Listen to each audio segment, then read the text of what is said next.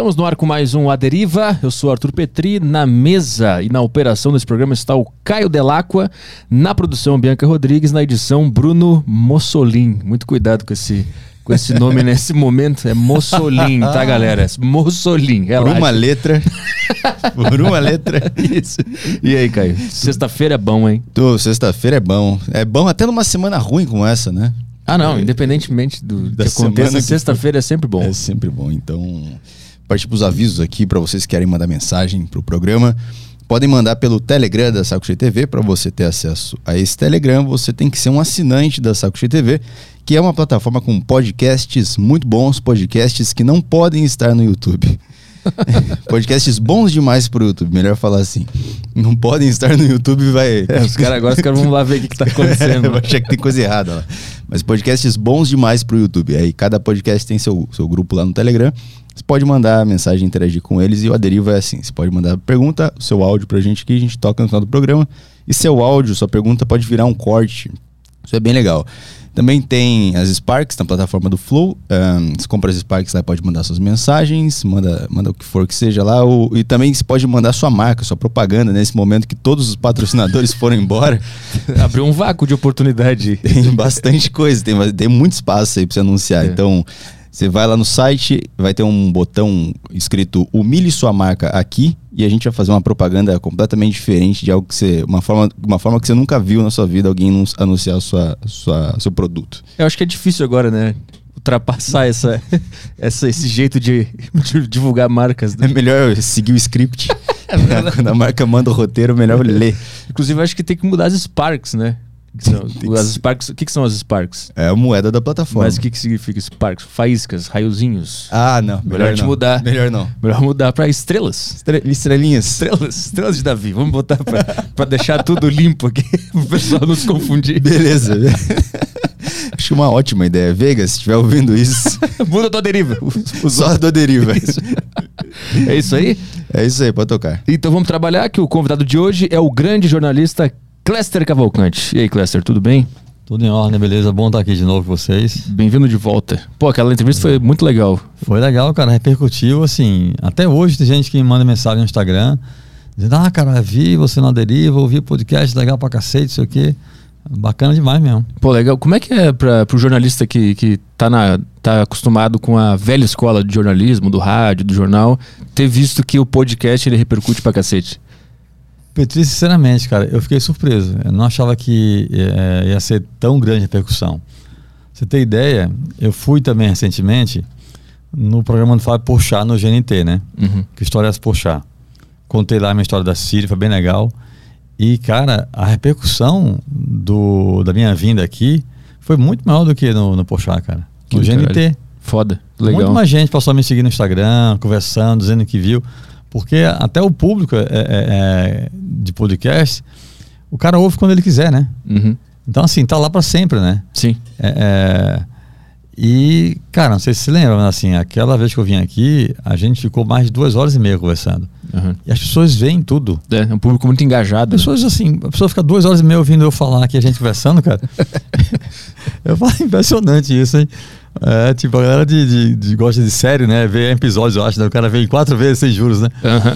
Mas, cara, muito legal, cara, de verdade. Eu, eu confesso que eu fiquei surpreso. Eu sabia que o podcast é bacana, que a galera segue, mas é, a repercussão foi muito grande. E naquele podcast a gente falou mais sobre a tua obra da Guerra da Síria, né? Da Cida, exatamente. E nesse a gente vai falar mais sobre esse livro que virou filme, que saiu na Netflix recentemente, que é o Nome da Morte. Saiu na Netflix é, semana passada? Duas semanas, isso, né? isso.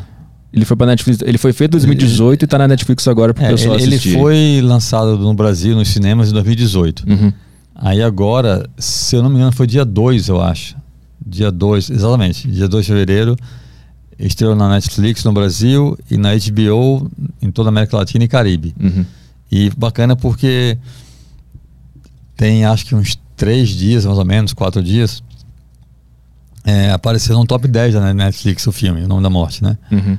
Amigos me mandaram, eu até coloquei no Instagram também, é, que o filme estava entre os 10 mais vistos do Brasil na Netflix. Uhum. Então você que tá assistindo esse podcast aqui, o nome da morte lá na Netflix é a história real do. Ele é o maior assassino de aluguel da história do Brasil? Petri, que se tem notícia do mundo, né? Do mundo? Porque não tem, não tem nenhum caso no mundo de um, um sujeito que assuma ter matado 492 pessoas, né? Uhum, uhum. E não é que ele disse, né? Ele tinha um caderno, tipo uma agenda de trabalho, Uhum. onde ele anotava né, todos os serviços que ele fazia. Ele colocava o nome da vítima, o nome do mandante, a cidade onde seria o crime e quanto ele iria receber. Uhum. né? Então, esse caderno, eu e ele contamos juntos o Ah. número de vítimas. Mas nesse caderno tava faltando alguns, né? Que aí ele. ele Faltavam, né? faltavam dois, que foram as duas primeiras vítimas dele, né? Quando ele começou, que ele não tinha ainda o caderno. Uhum. E depois, ele nunca tinha contado, né? Uhum. Quando eu fui entrevistá-lo pessoalmente, na casa dele, ele morava na cidade do Maranhão, chamada Porto Franco. Eu perguntei a ele, cara, e, mas quantas pessoas você matou na vida? Ele falou, não sei, nunca contei. Aí eu falei pra ele, falei, mas não tem um caderno? Ele, é verdade, a gente foi do quarto, a mulher dele e os filhos tinham saído, tinham ido pra igreja, era um domingo. É, inclusive era meu aniversário, era 16 de abril de 2006. É, e aí a gente foi no quarto, ele puxou assim um pouco o guarda-roupa. Aí atrás do guarda-roupa tinha no chão, tinha uma mochila. Ele abriu a mochila e nessa mochila tinha o revólver dele, né, que ele usava para trabalhar. E esse caderninho, né, onde ele fazia as, as anotações dele.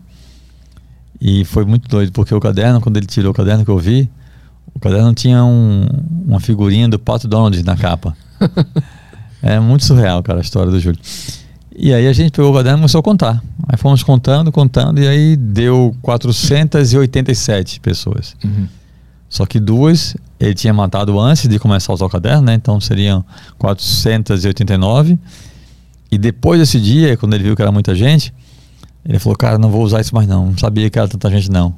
Uhum. Aí depois desse dia ele não usou mais o caderno, mas matou mais três pessoas ainda, entendeu? Ah, sim, ele não queria mais O- visualizar. O, caderno, é, o caderno ele não queria ver, mas Uhum. Ainda fez mais três serviços, como ele disse.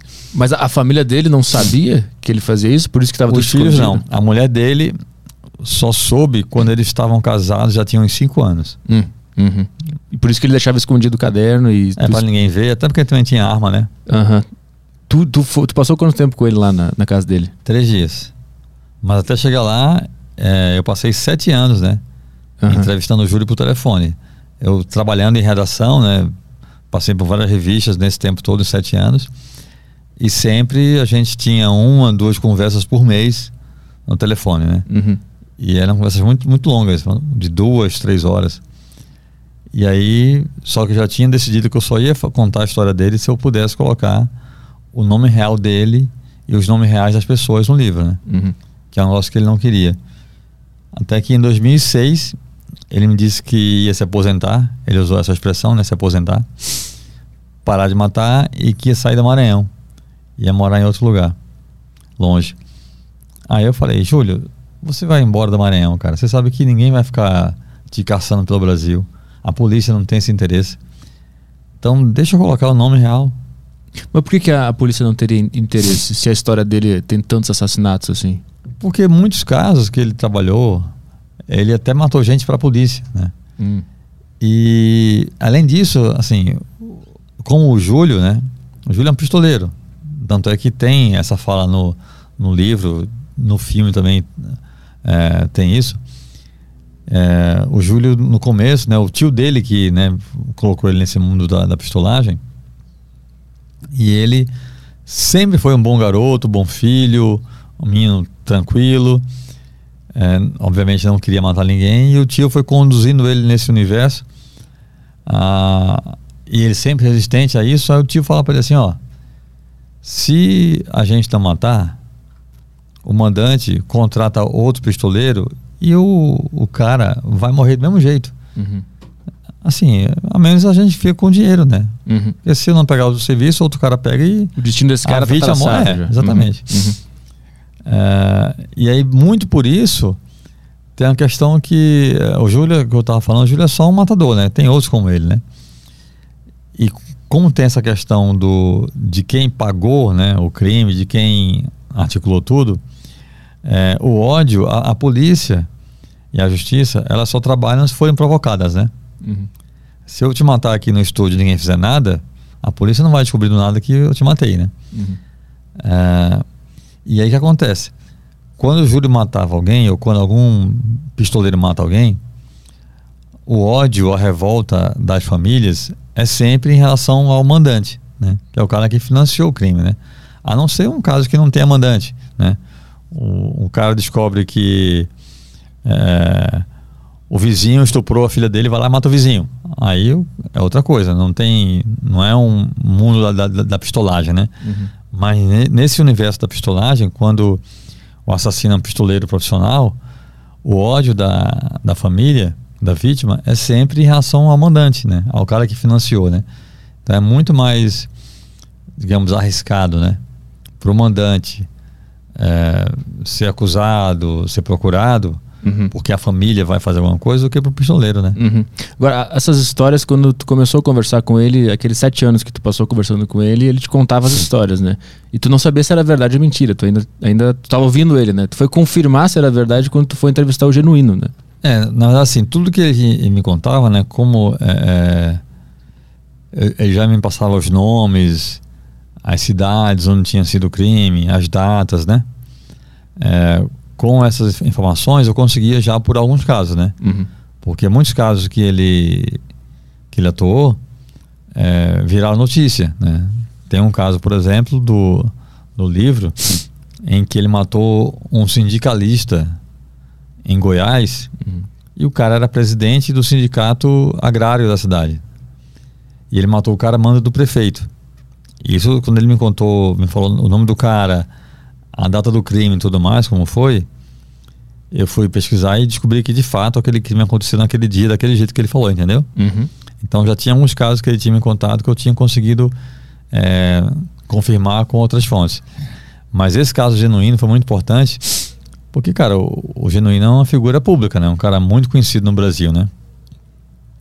O deputado, quer dizer, o ex-deputado Zé Genuíno. E tem um episódio muito forte da história do Genuíno e da história recente do Brasil, que é a guerrilha do, Araguaia, né? O Genuíno tem uma imagem é, muito conhecida dele, ele bem jovem, é, ele sentado no chão, algemado, perto de uma árvore, né? na época da, da, da guerrilha do Araguaia. E o Júlio, a gente conversando um dia, uma coisa que, que me deixava bem tranquilo em relação à veracidade das coisas que o Júlio me contava é que ele nunca contou nada se gabando, Petri. Sabe assim? Não é aquela coisa de, de é, pistoleiro que, sabe? Ah, não, eu mato mesmo, eu sou valentão, nada disso. Uhum. Ele falava as coisas muito naturalmente, a gente ia conversando e ele ia me contando, né? Muitas vezes sem, sem ter até noção da gravidade, da força do que estava dizendo, né? E foi assim no dia que ele falou que é, a gente conversando, né? E falando da, da época dele no, no, no, Araguaia, como ele é da região lá, né? Ele é do Maranhão. É, ele nasceu no meio da, da, floresta, cresceu numa comunidade ribeirinha, sabia muito bem andar no mato, né? E aí, na época do, do, Araguaia, acontecia muito do exército contratar mateiros da região para ajudar, né? Os militares a andar lá pelos lugares e tudo mais. E aí ele era tipo o mateiro de um grupo desse do exército, né? Uhum. Para perseguir guerrilheiros do Araguaia lá na, na época da guerrilha. Só que além disso, ele também era muito bom de tiro, né? Porque ele caçava muito, né? E aí o sargento, né, que comandava a operação, tem o nome do sargento no livro, acho que era o sargento Marra, não tenho certeza, acho que é Marra o nome do cara.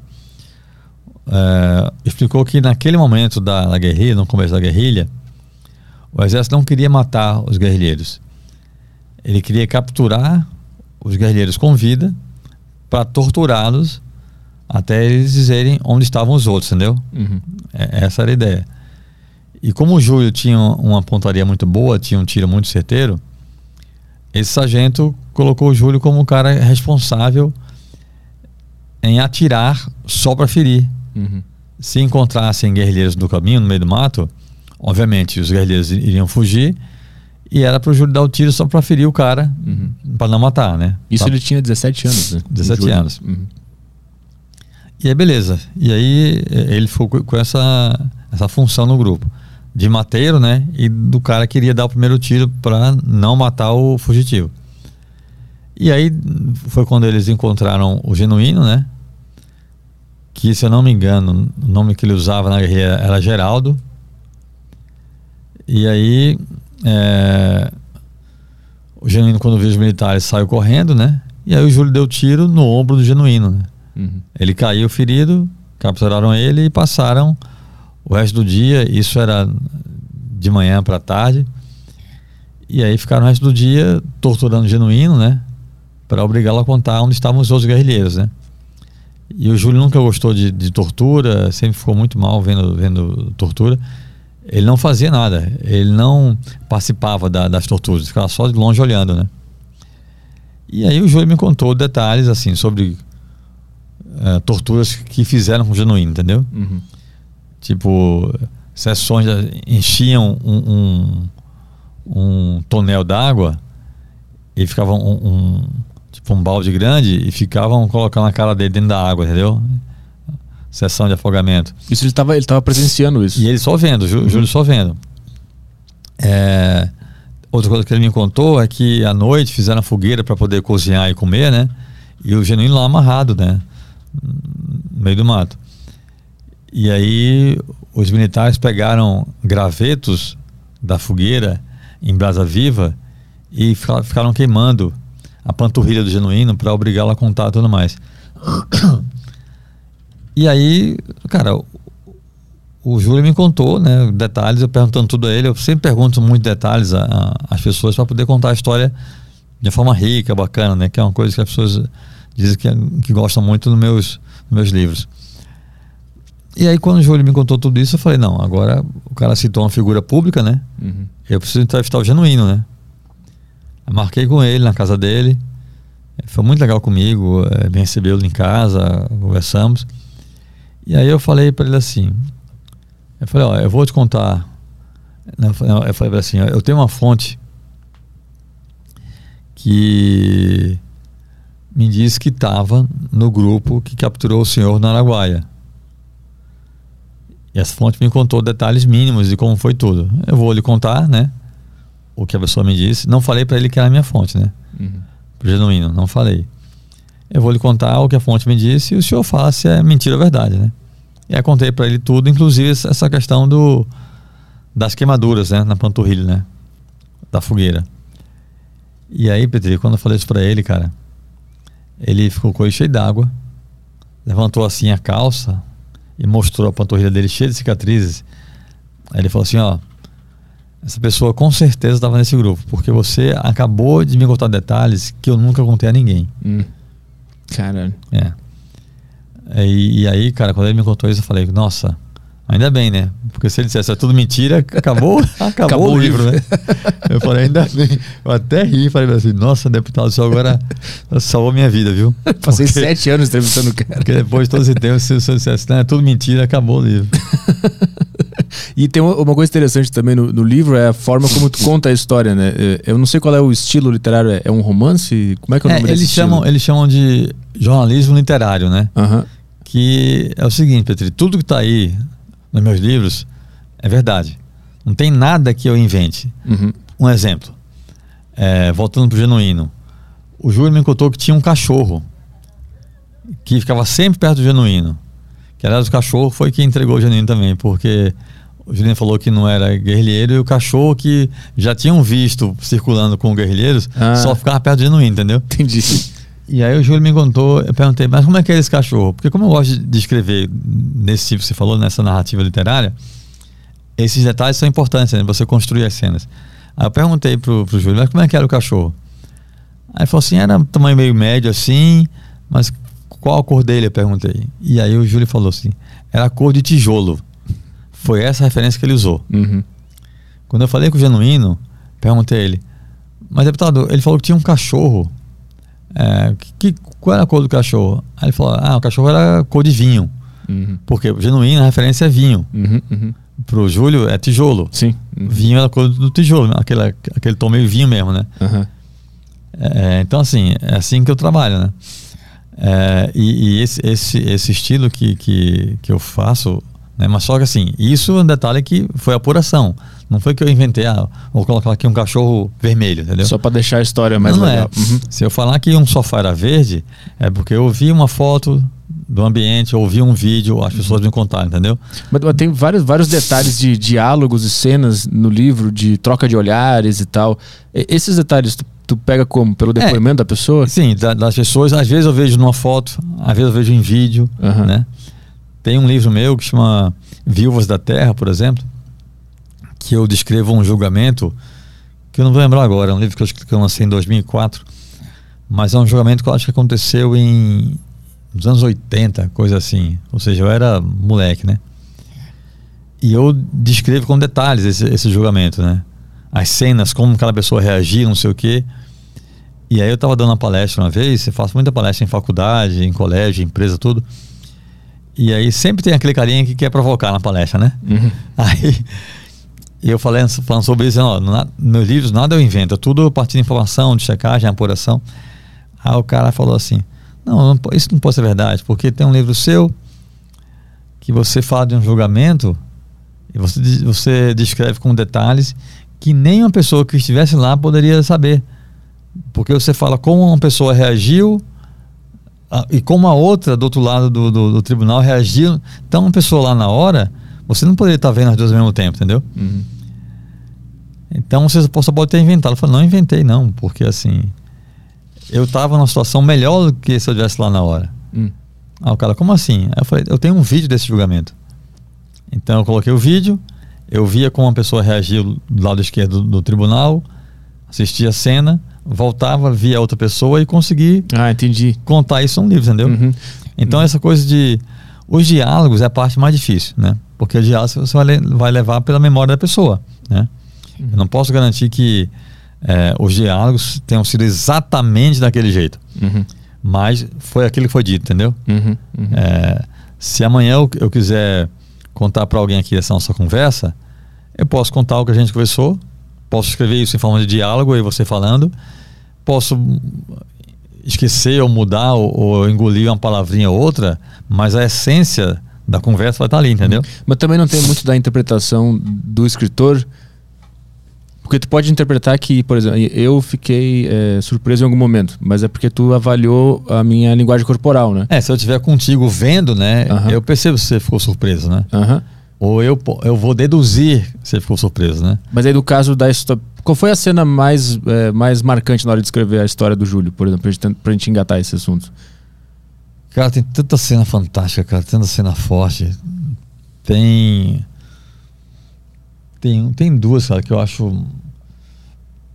Não são várias, cara. Tem muita cena, mas, por exemplo, você quer, você quer cena de diálogo ele com alguém, é isso? É, algum, por exemplo, eu acho que a, a interessante é aquela do, do tio, quando ele descobre que o tio dele estava ganhando então, muito mais grana que ele, né? Essa é uma delas. É, é o seguinte: é, depois de muito tempo trabalhando com o tio, né, que para ele é como se fosse um pai, porque ele saiu de casa muito cedo para trabalhar com o tio e morava com o tio, né? Então ele o tio dele é pra, como se fosse um pai para ele. E o tio era pistoleiro já, né? O tio era pistoleiro, foi o que colocou ele nessa, nesse mundo da, da, da pistolagem. E aí tem uma história, que está no livro e também está no filme, que ele vai fazer um serviço e nesse serviço ele descobre que o mandante pagou uma grana muito maior do que o tio falou para ele que seria o serviço, porque era o tio que passava para ele os trabalhos, uhum. né? O tio fazia todos os contratos, dizia para ele, ó, vai matar um cara em tal lugar, portanto, né? Uhum. Era assim. E aí nesse serviço, é, que por sinal é esse que eu falei no começo, né? Que ele matou um cara que era sindicalista. Nesse serviço, o capanga do prefeito, que era o mandante da, do crime, comenta com ele, ah, não, porque você fez um ótimo trabalho, valeu os tantos mil que você vai receber, entendeu? Ele uhum. falou lá o valor. E aí ele disse, ah, mas não é tudo isso. O cara, não, foi isso que a gente pagou. Aí ele descobre assim que o tio passa para ele os serviços, mas fica com mais dinheiro do que ele, entendeu? Uhum. E aí ele volta, né? esse serviço foi em Goiás, aí ele volta para Imperatriz, onde ele morava, né? Com o tio dele. Nessa época ele já era casado, se não me engano, já morava sozinho com a esposa. E aí ele vai na casa do tio, cara, entra na casa, né? e já confronta o tio, sabe? Tem uma discussão muito séria, muito pesada. Eu não pude entrevistar o tio dele porque o tio dele já, já tinha morrido, né? Quando eu fiz o livro. Mas aí, assim, aí foi pela lembrança dele, né? Ele contando que chegou, peitou o tio, é, disse né, que tinha descoberto que o tio é, ficava com o dinheiro dele. E aí nessa, nessa discussão o tio fala para ele assim: a sua sorte é que eu não tô com minha arma aqui. E aí ele tira a arma dele da cintura e fala, mas eu tô. E coloca a arma na cara do tio, entendeu? Uhum. E você tem ideia, Petri? Eu entrevistei o Júlio em 2006. Esse episódio aconteceu muitos anos antes. E em 2006, quando ele me contou isso, ele me contou com o olho cheio d'água. Uhum. Ainda doía nele.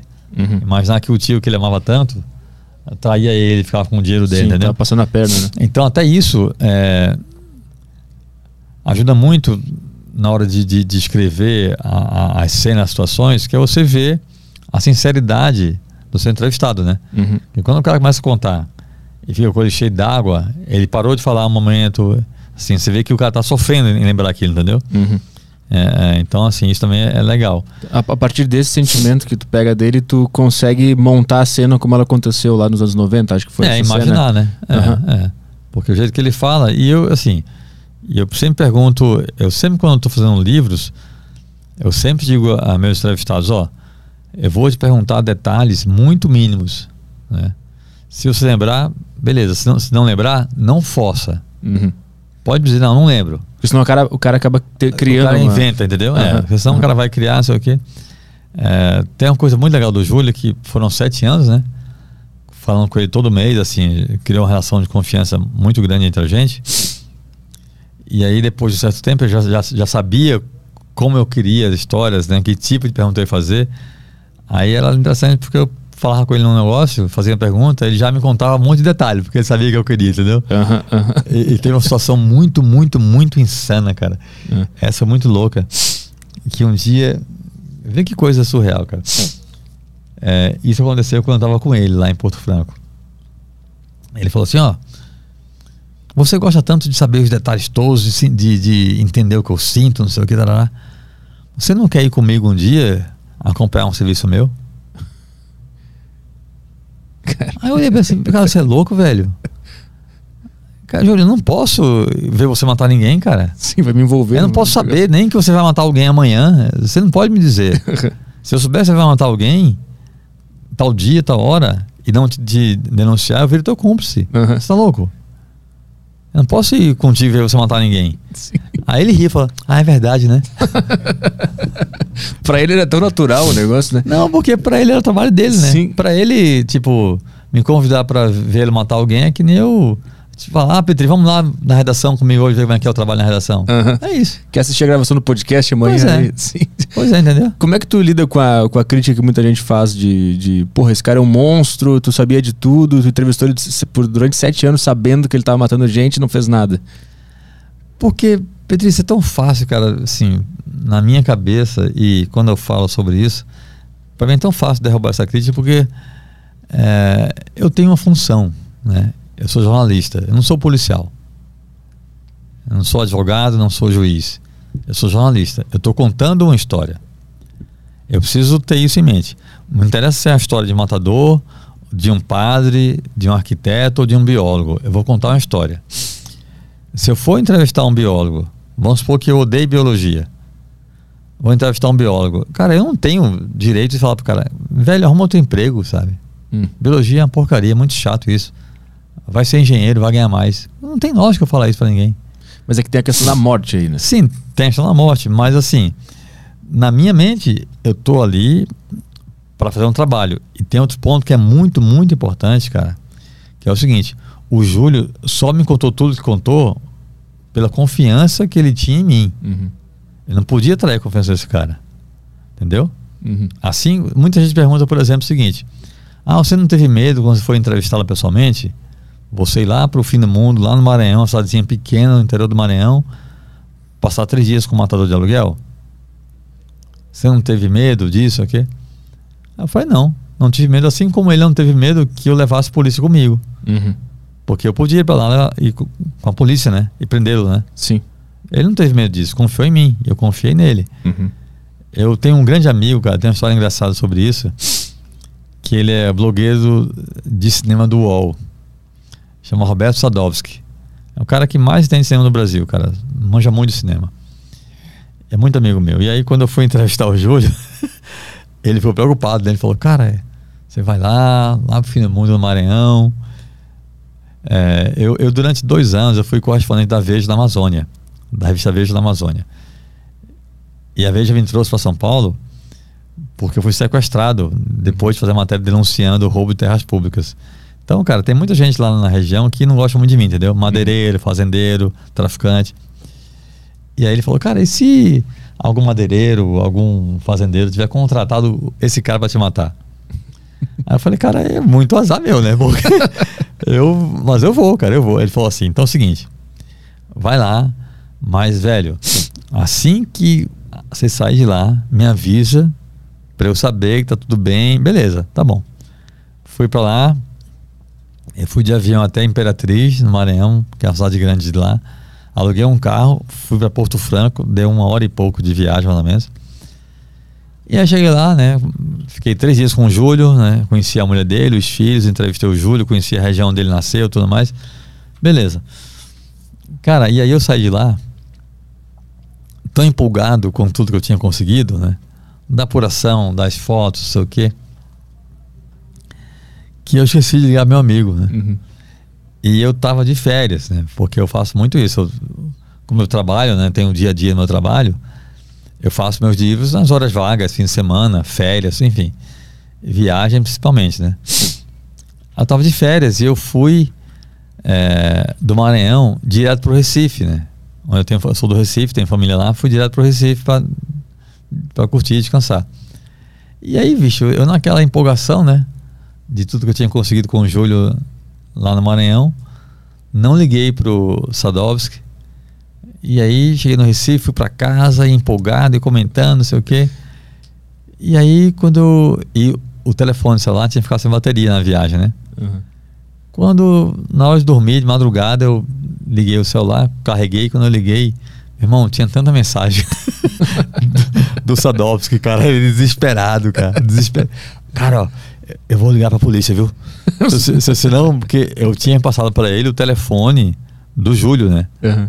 O endereço do Júlio. Falei, ó, eu acho que não tem risco nenhum, mas se der merda, avisa a polícia que esse é o cara. Meu irmão, tinha tanta mensagem desse cara preocupado. Cara, cadê você? Cadê você? Vou ligar pra polícia aqui. Aí quando eu vi na hora, eu liguei pra ele falei, rapaz, eu esqueci, bicho, aí ele me xingou. Mas quando tu conheceu, quando tu viu ele pela primeira vez, o Júlio, chegou na casa dele, teve alguns minutos de puta, será, será que esse cara tá de sacanagem? Então, e dele eu não também? sabia como ele parecia, né? Eu, tinha, eu nunca tinha visto ele. Quando a gente se encontrou a primeira vez, foi na frente da prefeitura de Porto Franco. Uhum. Um, um, é uma casa. É, tem uma pracinha e na frente tem a orla, né? Tem um rio lá, né? Região bem, bem bacana, região bem bonita. E marcamos de encontrar lá, né? Eu estava sentado no banquinho, na frente da, da prefeitura, falei para ele com a roupa que eu tava. E aí, de repente, chegou, cheguei lá, não tinha ninguém, eu fiquei tenso, daí falei, cara, será que esse cara não vem, velho? E se ele não aparecer, né? Pode ser, né? Ele vai que ele mudou de ideia, ficou com medo de me ver, preocupado. E aí ele chegou, chegou batendo na minha ombro assim, aí tudo bom, não sei o quê. Eu falei, Júlia, ele, é, sou eu. Pronto, eu levantei, ter a mão dele, a gente se abraçou, não sei o quê. Foi curioso, porque é, é como se eu encontrasse um amigo com quem eu falo há muito tempo e não conheço pessoalmente, entendeu? Assim, foi, um, foi um encontro bem curioso. A gente conversou ali, ficou um pouco, almoçou por ali mesmo, um, um peixinho, coisa assim.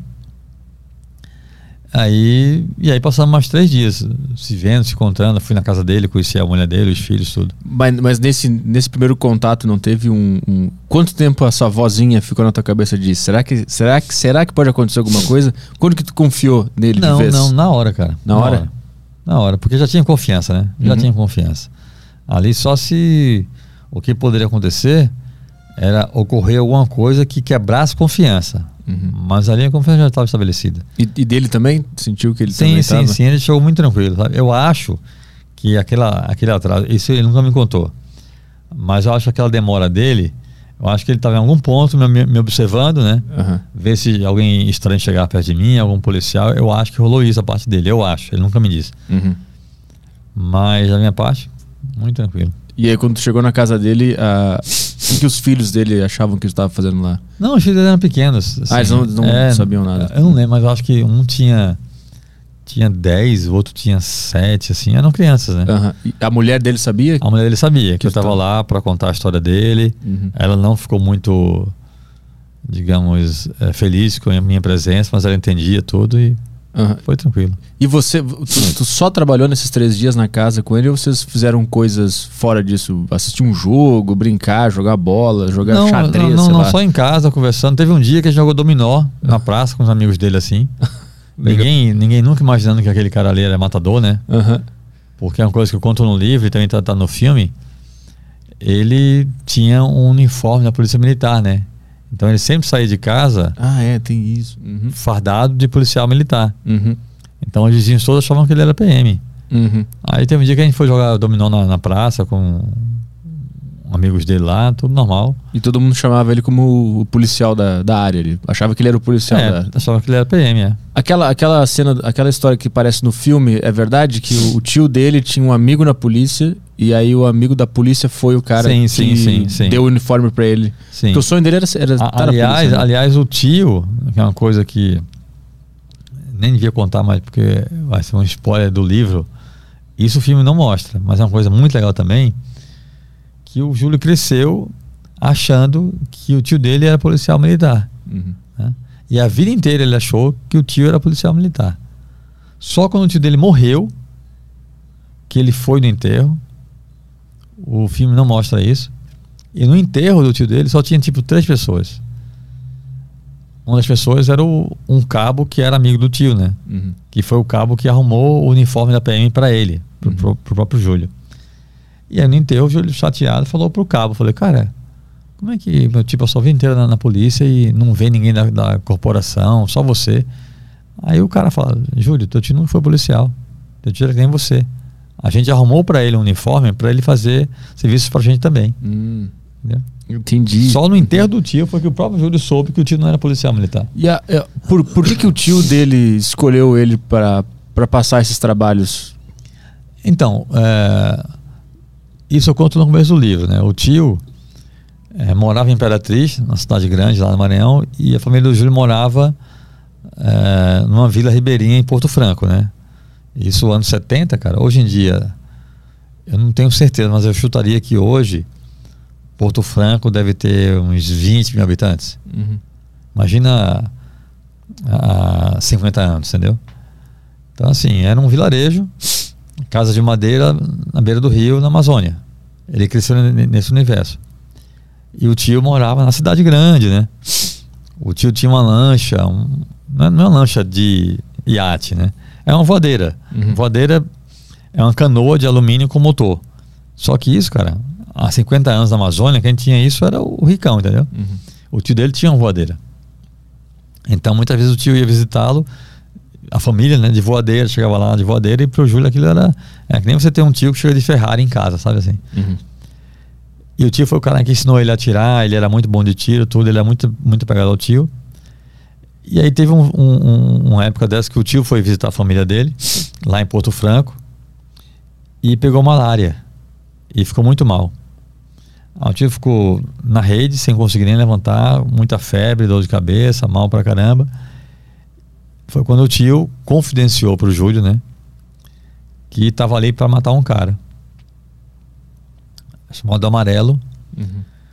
e que tinha sido contratado por um comerciante da região para matar o Amarelo, porque o Amarelo tinha estuprado a filha do cara, desse comerciante.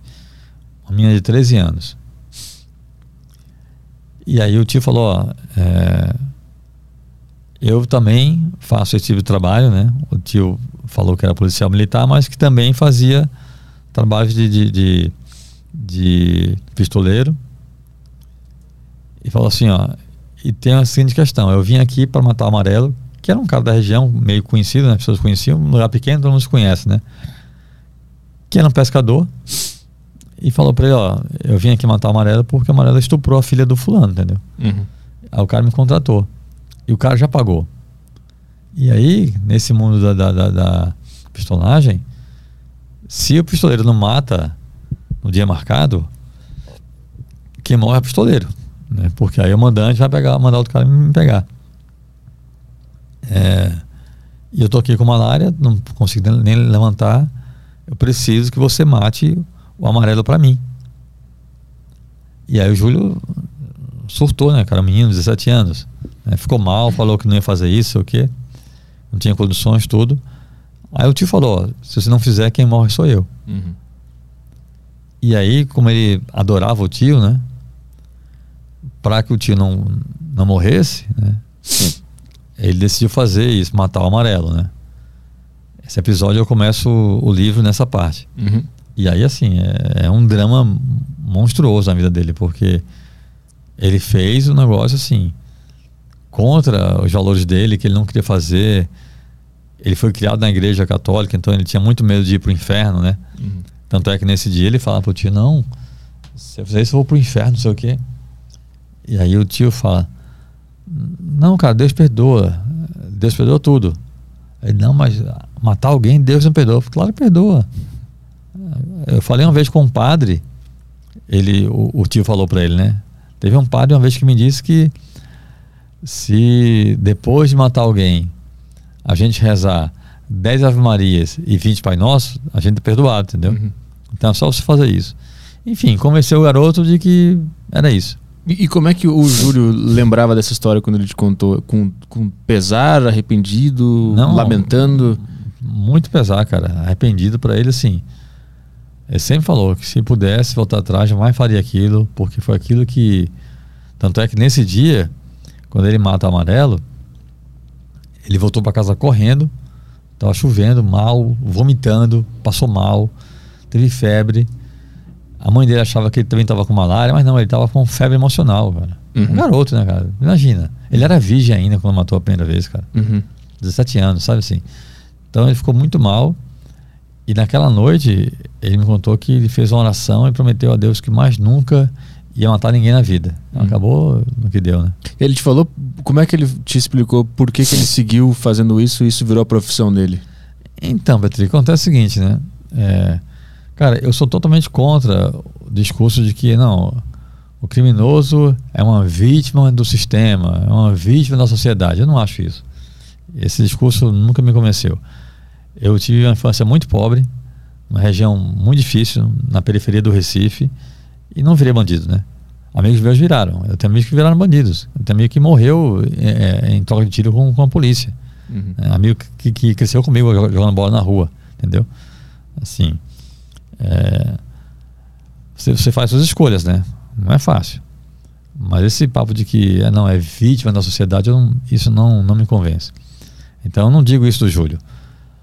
É, ele fez as escolhas dele, né? Ah, ele morava, num, como eu falei, numa vila ribeirinha, numa casa de madeira. Cara, aos 18 anos, o Júlio nunca tinha visto uma lâmpada elétrica. Pra você ter ideia. Hum. Nunca tinha visto uma TV na vida. Até porque, né, isso era. Ele com 18 anos, era o quê? Começo dos anos 70, só a família rica tinha TV no Brasil, né? Só que nessa época ele foi. Ele não tinha né, nenhuma chance de trabalho na vida, ele ia virar um pescador, que nem o pai dele. E aí, como a família achava que o tio dele era policial militar, né, o pai dizia: Cara, leva esse garoto com você para trabalhar com você, fazer alguma coisa, te ajudar na cidade, não sei o quê. E aí, depois que matou o amarelo, né, o Júlio ficou muito perdido, desorientado totalmente. E o tio falou: Ó, tem um trabalho para você na, com o exército, é legal, ganha bem, para ser mateiro no, no entendeu? Uhum. Aí ele foi, né? Aí já teve de novo esse contato com esse mundo da violência, né? Mas ele achou que ele estava trabalhando para a polícia. Para o exército. Para o exército, nesse, é, nesse que era o que ele fazia de verdade, né? Uhum. Ele era mateiro do exército. Uhum. Só que rolou essa coisa do tiro, né? Ele era muito bom de tiro. Uhum. Aí o sargento mandou ele ser o cara que dá o tiro. É, e aí depois do Araguaia ele voltou, né, para casa com a ideia de ficar para sempre lá em casa, né? Lá em Porto Franco. Até porque ele tinha uma, uma namoradinha por quem estava apaixonado, então a ideia dele era voltar com aquele dinheiro que ele tinha ganhado no, no Araguaia, né, com, com o exército, e tentar começar uma vida com a namoradinha dele que ele queria casar com ela. E aí entra o lado pessoal, né? Que é um lado muito bacana da, da história do Júlio, do livro. Que eu, eu acho que o, o, que surpreende muitas pessoas, Petri, nesse, nessa história, é porque a gente está muito acostumado a, a ver é, pistoleiro, Matador de Aluguel, pela forma que a ficção mostra, né? No cinema e na literatura, né? Por exemplo, é, não sei se você viu um filme chamado Lisbelo Prisioneiro, Uhum. que tem a figura do pistoleiro que é o Marco Nanini, que faz brilhantemente e que é aquele pistoleiro é, folclórico, né? Tipo, pa- parece Lampião, o cara que mata na rua e mata mesmo, e todo mundo sabe que ele mata e fica por isso mesmo. Uhum. Que, curiosamente, o mesmo ator também faz esse papel no Alto da Compadecida, que é o Nanini, também faz tipo como fosse um Lampião. É, também tem um filme que eu gosto muito, que chama Colateral, que é com Tom Cruise e com Jamie Foxx. Hum. Que o Tom Cruise faz o matador. E aí já é um matador bonitão, elegante, sei o que, estiloso, que é o Tom Cruise. Se você parar pra, pra olhar, o James Bond é um assassino de aluguel. Uhum. Só que é pago pela coroa britânica. Mas o trabalho dele é matar, né? Uhum. Então, assim, a ficção, a literatura e o cinema sempre mostram esses matadores ou como uma figura folclórica, divertida, é um cara que mata, mas é engraçado do jeito que ele mata ali, na- naquele universo, naquele cenário da ficção, ou como um cara bonitão, estiloso, elegante, pegador, né? Que é o Eu- caso do James Bond e tudo mais. Tem o Hitman também, que é, É, o, o cara o Hitman, a- que também é o cara. E, e- Código e- de barra E tatuado. sempre ganha muita grana, né? Tem toda uma estrutura. luxuosa Os caras só, só, só anda de, de terno, não sei o quê. É, uhum. É, a ficção é assim. Na vida real, cara, não é, né? E aí o caso do Júlio é isso. Mostra um cara, um garoto que cresceu numa, num cenário muito pobre, né? Mas muito feliz, com comida à vontade, porque a gente avalia muitas outras coisas a partir da gente. Né? A gente acha que um cara que não tem carro, não tem Netflix em casa é pobre. Não. Naquele universo, o cara mora numa cidade, numa vila ribeirinha, para que carro, né? Tem comida boa, saudável, peixe, arroz, fruta, legume, verdura, enfim. Morava naquele universo ali, na natureza, ia ser um- que nem um pai, um pescador. E cresceu um bom menino, bom filho, um bom rapaz, religioso, né? E aí quando ele vira adulto, ele casa e é um bom pai, um bom marido. Assim, as pessoas não estão, digamos, preparadas, né? Uhum. para conhecer o matador de verdade, né, no mundo real, e que é um bom pai, bom filho, bom marido, um cara religioso, temente a Deus, com seus valores. Eu acho que essa questão humana do Júlio é que é a parte mais rica e interessante do livro, sabe? Uhum. E o filme também mostra isso. O filme mostra essa questão dele, né? Ele em casa com a mulher, com o filho, um pai muito carinhoso, presente, preocupado com a família. Eu acho que isso Uhum. é uma coisa legal da história. Mas assim, se na, prim- na primeira vez que ele matou lá o, o amarelo, ele disse que nunca mais ia fazer isso, por que, que ele seguiu fazendo e chegou até esse número Sim, verdade. é. de 500? Então, porque assim, o que acontece? Quando ele, voltando para o Araguaia, que eu falei, né? Quando ele voltou para Porto Franco, né? Para ficar com a namoradinha dele, né? Quando ele chegou, ele flagrou a menina com outro. Hum. E aí, para eles, foi assim: o fim do mundo, entendeu, cara? Fui para Araguaia para ganhar algum dinheiro, pensando. Porque você sabe, naquela época, começo dos anos 70, era muito normal, ainda mais em, em comunidades ribeirinhas assim, as pessoas casarem muito cedo, né? 18, 20 anos, tá todo mundo já casado, né? Daí foi, foi pro Araguaia, ganhou um dinheirinho e voltou pensando em casar com a Ritinha, que era o nome da menina, né? O dinheirinho que ele fez, ele iria comprar madeira, construir a sua casinha lá, morar com a Ritinha e virar pescador. Para ele era isso. E o dinheiro que ele tinha feito, daria fazer isso, entendeu? Quando ele voltou, encontrou ela com outro cara. Aí, assim, o mundo dele já acabou, ficou mal pra caramba. É, muito triste.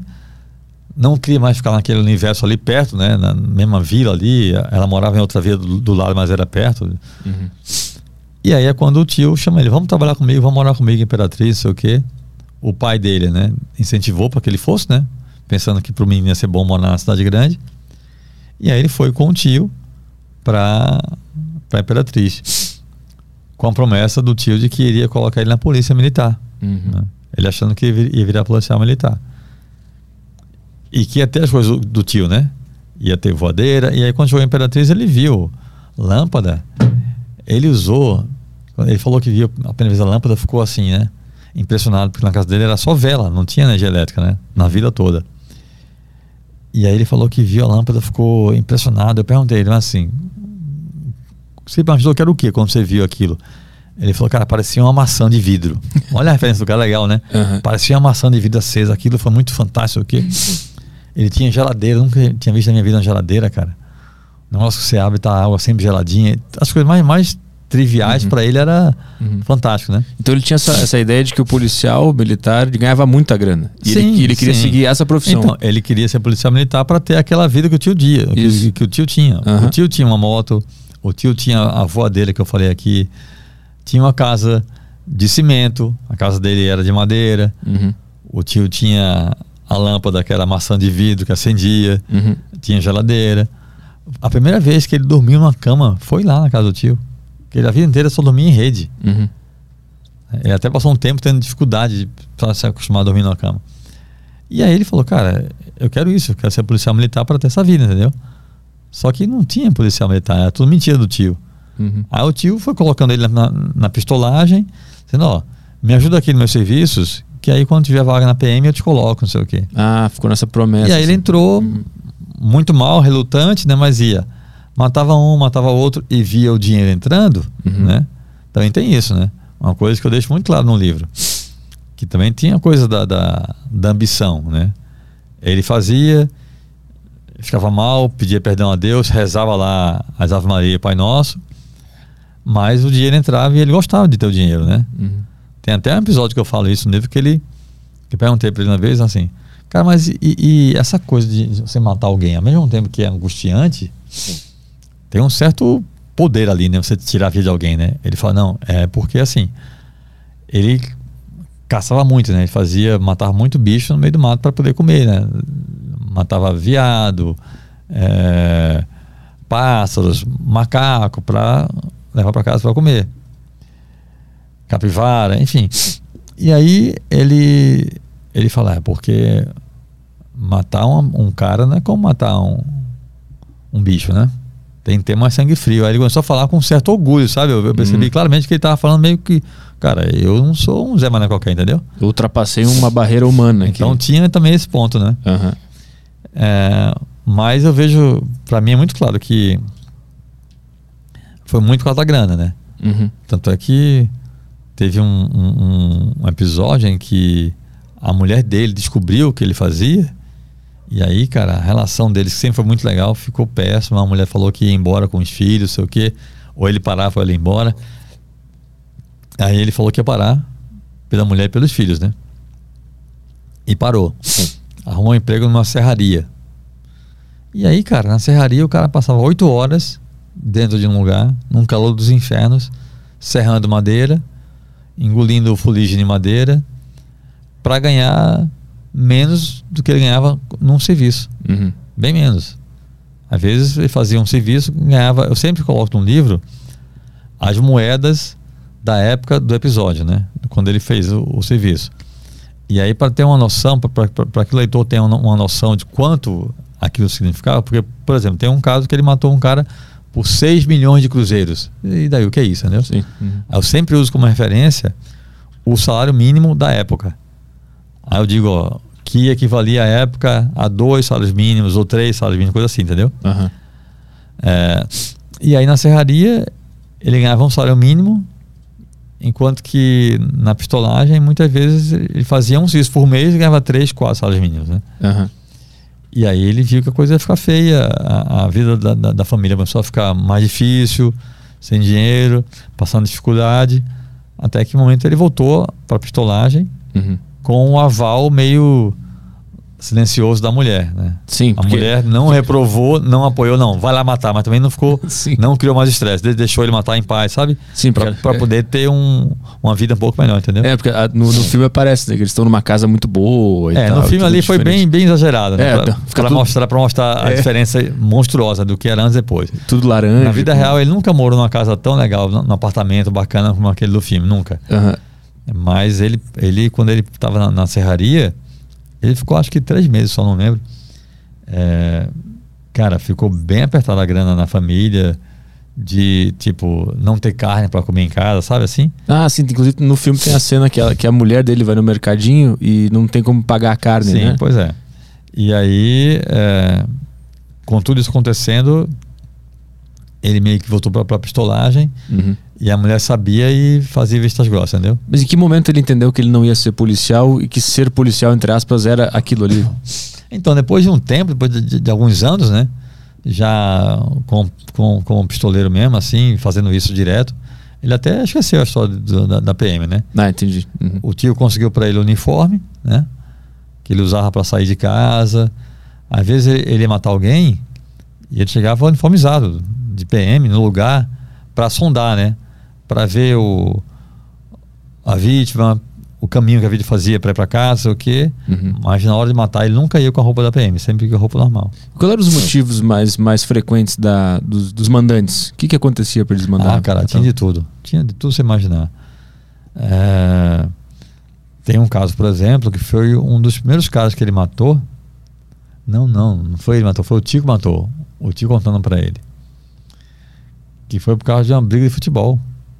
No jogo, o cara deu uma porrada no outro, o outro não Hum. gostou, mandou matar, o tio foi e matou. O dentista, né? O dentista. Isso, tem no filme essa cena, é muito Tem boa. no filme. É. É, tem casos assim. Tem um caso também que tá no filme que é uma cena muito, muito, muito bacana, cara. Que quem faz é, é o Matheus Nastergalli, que é Uhum. brilhante, né? Que é um caso que também tá no livro, história real. Que ele matou uma mulher. Ele matou a esposa do cara. O cara contratou o Júlio para matar a própria esposa. Por quê? A mulher tinha descoberto que o, o marido estava traindo ela. E aí, para se vingar do marido, a mulher matou o filho do casal, um bebê de três meses, Caralho. que o pai adorava a criança. Aí descobriu que o cara estava traindo ela, ah, pegou o bebê e matou, o bebê afogado, numa. Sabe aquelas banheirinhas de plástico de criança, de bebê? Uhum. Uma bacia, né? Uma banheirinha daquela ali de plástico. Matou o bebê afogado. E aí o cara chamou o Júlio e contratou o Júlio para matar a esposa. Mas falou para ele assim, ó, mas eu quero que você mate ela afogada. Que nem ela matou meu filho. Uhum. Então assim, vou deixar um tonel cheio d'água no, no quintal, você mata ela afogada para sofrer que nem meu filho sofreu. E ele falou, não, cara, assim eu não faço não, não mato ninguém não, afogado, é só de tortura, de violência, eu faço não, eu dou um tiro, não, acabou. Não, não quero, tem que ser afogado. Porque um, um dos códigos do pistoleiro que tá no livro, né, é que não pode ter violência, não pode Não, não, não. bater e não, tal. não, não, não tem não. São, eles têm. O Júlio falou que eles tinham cinco mandamentos, né? Um deles é não matar a mulher grávida, Uhum. não matar outro pistoleiro, não fazer nenhum serviço fiado, porque não dá. Você mata o cara depois vai receber o dinheiro, não paga, né? Você matou o cara de graça, né? Aham. Não fazer fiado, não matar ninguém dormindo, Aham. que é que muito- estranho isso aí, né? Porque eu preferia morrer dormindo, eu acho. É. Se o cara tivesse me É matado. ótimo, é. Não matar ninguém dormindo e o outro eu não lembro qual é, cara. Mas não, não tinha o da violência que não podia bater e Não, não, maltratar não, não, e tal? não. Tem Isso um, não que, tinha? não, tem um que não pode roubar.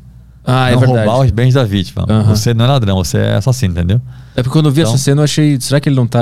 São, são cinco mandamentos. é. Aham. Não roubar, não Tinha matar mulher grávida, não matar outros pistoleiros, não fazer fiado e não matar ninguém dormindo. Aham. São esses cinco. O lance dele com a tortura é porque ele não gostou de ver ninguém sofrendo assim. A tortura sempre fez muito mal a ele. Uhum. Desde a época do, do Araguaia, né? Uhum. Começou lá no Araguaia. Começou com o genuíno, essa, esse, esse, esse trauma que ele tem com tortura. Mas aí o cara falou, não, só quero se for assim, ofereceu uma grana boa pra ele, ele pegou o trabalho. E aí é, matou a mulher. Então esse caso foi que o cara mandou matar porque a mulher ma- matou o próprio filho, né? Uhum. Então, cara, os motivos são os mais. Tem um também que tem uma cena muito bacana, cara, no filme. Que inclusive o, quem faz o, essa história é o ator Augusto Madeira, que é um cara brilhante, que viria aqui comigo hoje. Infelizmente surgiu para ele uma gravação de última hora.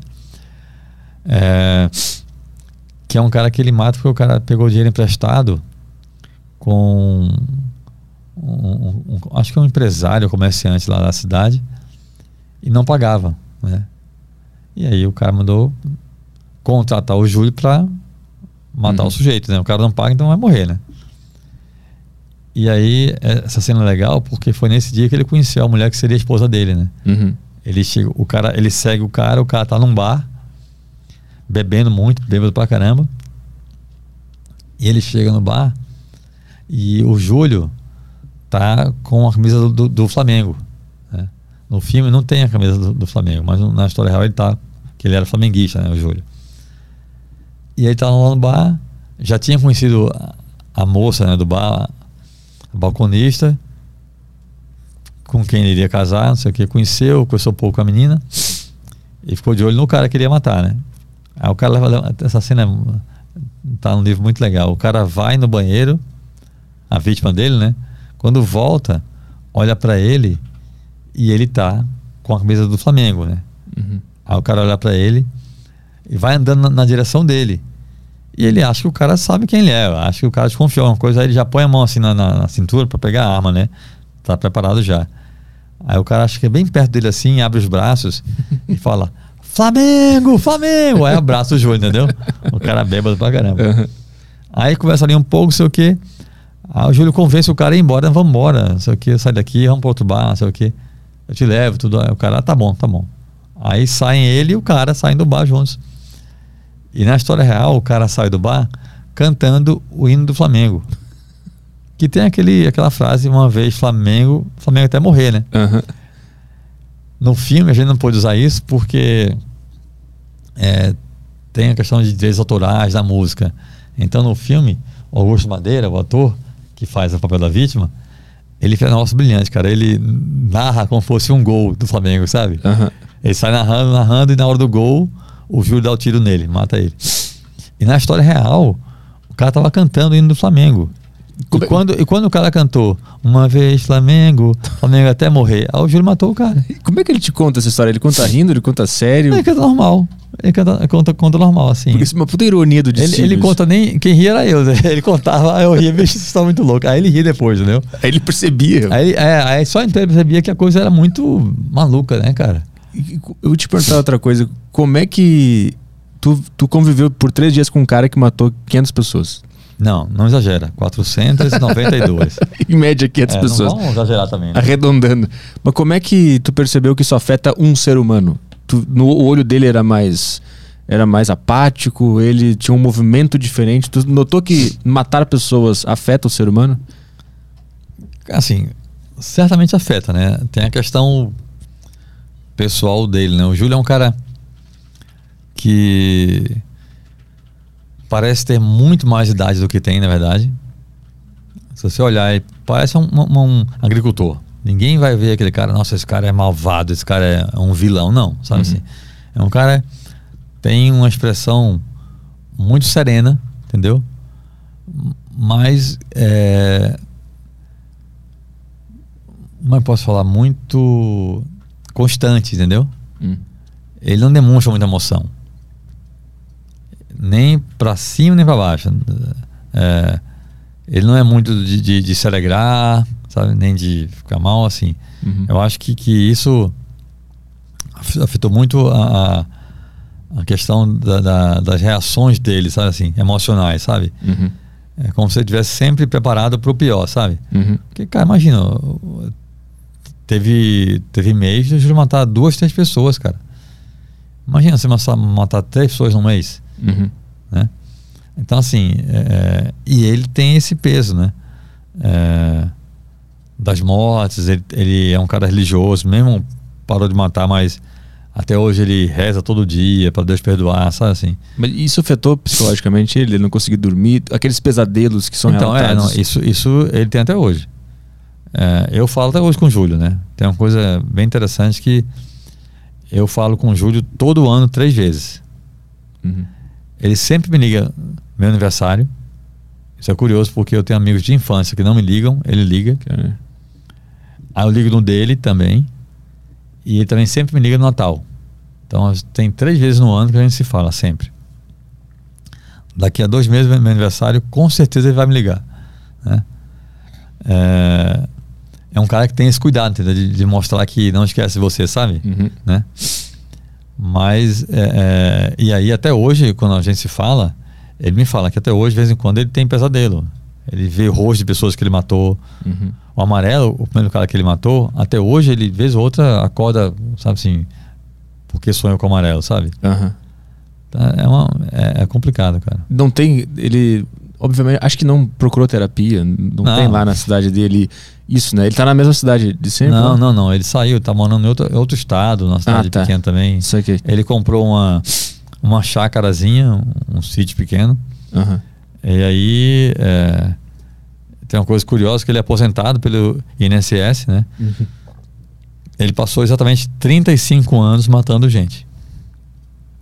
E ele recolhia o INSS. Então ele se aposentou e recebe a aposentadoria do governo. Aham.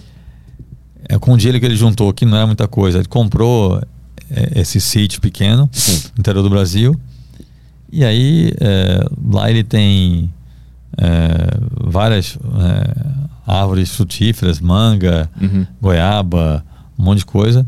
Também planta mandioca, arroz, tomate, enfim, um monte de coisa. E aí moram ele, a mulher e os filhos. A mulher é, é- é- é costureira, ela, ela costura para fora, ganha um dinheirinho dela também ali. Ele é, tem a comida em casa, coisas, coisas que eles plantam. Aí tá, tá feliz assim, né? Uhum. Tá tranquilo. Tá, ele diz que se sente muito mais leve porque é, já faz mais de 15 anos, né? Que ele não mata ninguém.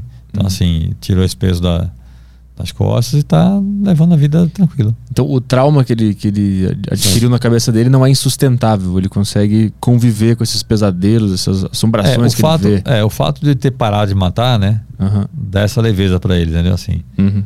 de viver em paz. Ele tem um filho já que já casou, já é avô, já tem um neto, tá feliz da vida também. Então, assim, Uhum. é, ele tá levando a vida na paz, mas ainda tem isso que eu falei, né? De vez em quando ele ainda tem pesadelo, sabe assim, com coisas que ele fez. Aquele pesadelo que ele, que ele tá no caixão sendo enterrado vivo, que ele, ele te relatou aquilo? Petri, sinceramente, isso eu não lembro. Eu não lembro se, se tem esse, esse, esse episódio na história real ou se aquilo foi uma cena do filme. Aham. Não lembro mesmo. Faz. Cara, eu lancei o livro em 2006, né? Uhum. Faz fazer tempo. já 16 anos já. Então Uhum. tem coisas que eu não lembro. Isso eu não lembro, não. E tu sabe se ele viu o filme? Tu conversou com ele sobre o filme?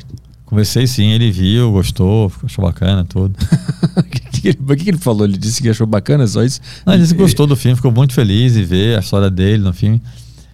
Ele só ficou preocupado porque o nome dele, né, é Júlio, não sei o que, Santana de não sei das quantas, né? Aham. E eu convenci, depois de muito esforço, convenci o Júlio a me, autorizar a colocar o nome real dele no livro, né? É, eu falei, ó, eu vou colocar só Júlio Santana. Ele, não, mas põe só Júlio. Eu falei, não, só Júlio não dá, cara. Deixa menos colocar um sobrenome, né? Vou colocar Santana que deve ter uns 10 mil no Brasil, no mínimo. Enfim. No filme, né?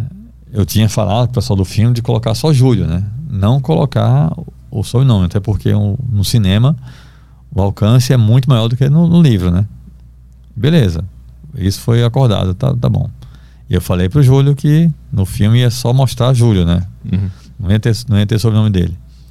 Só que, cara, tem uma cena no filme que é quando ele parou de matar. Eu falei aqui, na história real ele foi trabalhar na serraria. No filme ele vai trabalhar como fiscal de uma balsa, que faz travessia de carro, coisa assim, né? E aí no filme tem quando ele quando ele decide voltar a matar, né? Por causa do dinheiro, tem a cena, uma cena bem legal até. Sabe aquela cena icônica do Rambo, quando ele vai se preparar para matar alguém? Uhum. Que é colocando o coturno, Uhum. a fitinha no cabelo, enfim. Uhum. Tem essa cena quando o Júlio volta a matar, né? Aparece ele dando laço no coturno, colocando o uniforme da PM. E aí aparece ele colocando o velcro com o sobrenome dele no, no uniforme. Uhum. Aparece Santana. Uhum. No filme não é dito isso, mas aparece Santana. É, é muito rápido, mas aparece. Ele viu isso, né, cara? Ele ficou preocupado. Ele falou: Rapaz, você falou que não ia aparecer, não sei o que. Eu falei: Pois é, isso aí foi uma falha da galera da produção que eu não sabia, não. Foi mal. Mas de resto ele, ele, ele achou interessante a, a história dele. Achou, tem uma coisa muito curiosa, Pedrinho, nessa história, que é o seguinte. Eu falei pro Júlio é, que antes de, de lançar o livro, eu mandaria para ele, né? Para ele ler. Né? E eu falei para ele assim, ó, é, eu vou mudar coisa que estiver errada. Se tiver coisa errada, você me fala, ó, não foi assim, foi assado. Mas coisas que você não gostar, Júlio, eu não vou mudar, tá? A não ser que você me convença, tenha um ótimo argumento de por que você não gostou daquilo, eu posso mudar. Mas se for porque você não gostou por questões pessoais, não vou, não vou tirar, não. Tá bom, tinha esse acordo. Aí mandei para ele o livro. Aí de tudo que tem no livro, cara, de coisas assim. Porque muita gente fala que, ah não, você mostrou um cara como um homem bom. Não, não mostrei como um homem bom. Eu mostrei os fatos, entendeu? Uhum. Por exemplo, tem um caso do livro em que ele matou um garoto de 13 anos com um tiro na cabeça queima-roupa. Então, se eu quisesse mostrar o Gílio como um homem bom, eu não colocaria isso, né? Uhum. O cara matou uma criança de 13 anos com um tiro na cabeça, a queima-roupa. Isso está no livro. Então, de tudo que ele leu no livro, ele só me pediu para mudar duas coisas. A primeira coisa foi quando ele voltou da Araguaia, que é, descobriu que a Ritinha, a namoradinha dele, estava com outro cara. Uhum. Ele queria que eu tirasse isso. Ainda pega pra ele essa história. Mas Júlio, cara, não tem. Aquilo foi importante, não, porque eu vou ficar aparecendo de corno. ok? é, é, então, isso foi o que ele falou. Mas Júlio, não é isso, não é ficar aparecendo de corno. Porque é o seguinte: essa história é importante por quê? Porque isso foi fundamental para você voltar pro teu tio, para você ir embora de Porto Franco. Se você chegasse do Araguaia, a Ritinha estivesse lá te esperando, de braços abertos, toda lindinha, você ficasse com ela, tua vida seria outra. Você ia virar um pescador, ia ficar com ela para sempre lá na, na, na comunidade, entendeu? Então, esse episódio foi fundamental para você ir embora e viver tudo que você viveu, né? Aí ele concordou, aceitou. E a outra coisa é que eu falo que quando a mulher dele descobriu que ele era matador, a vida deles virou um inferno, né? A mulher passou a ser fria com ele, passou a evitá-lo na cama, eles não faziam sexo mais. É, e ele aceitava, né? Ele nunca. É uma coisa que é legal, você imaginar, né? Um cara criado numa comunidade ribeirinha na Amazônia. Um cara que nasceu é, em meados dos anos 50. Né? Ele tinha total respeito pela mulher. A mulher dele não queria transar com ele, porque estava chateada com ele. Ele nunca forçou. Respeitava que a mulher não queria, ele não fazia nada. Uhum. Né? E a gente vê hoje, século XXI, um monte de cara no Brasil que faz coisa pior, né? Uhum. E aí eu conto que quando ele decidiu de fato parar de matar, né? Um dia que ele chegou em casa e falou pra mulher: Ó, acabou de vez, prometo, não volto mais. Aí eles fizeram sexo legal, gostoso, como há muito tempo não faziam, entendeu? Uhum. Aí eu conto isso no livro. E ele queria tirar isso também do livro. Qual era o motivo que ele deu? É porque, ah, não acho, não acho legal não, cara, mostrar Muito eu íntimo. minha, eu e minha mulher fazendo sexo assim, não, cara, não acho legal isso não, sei o quê.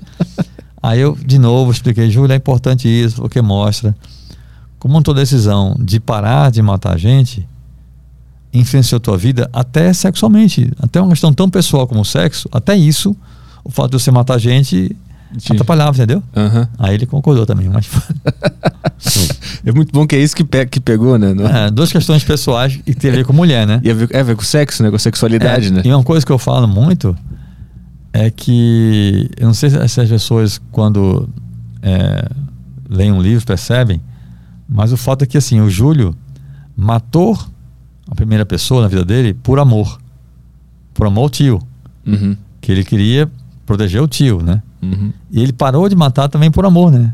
Por amor à mulher dele, entendeu? Aham, sim. Então isso é uma coisa muito interessante. Tu- Tu percebe que tu, que tu foi importante na vida dele também pra ele se reconhecer como um, como um ser humano e enxergar a história dele pelo um viés Cara, um eu pouco acho que mais sim. real? Eu, eu acho que o livro, ele falou isso a mim uma vez. Falou assim que é, é curioso que é um cara que nunca na vida dele inteira tinha lido um livro.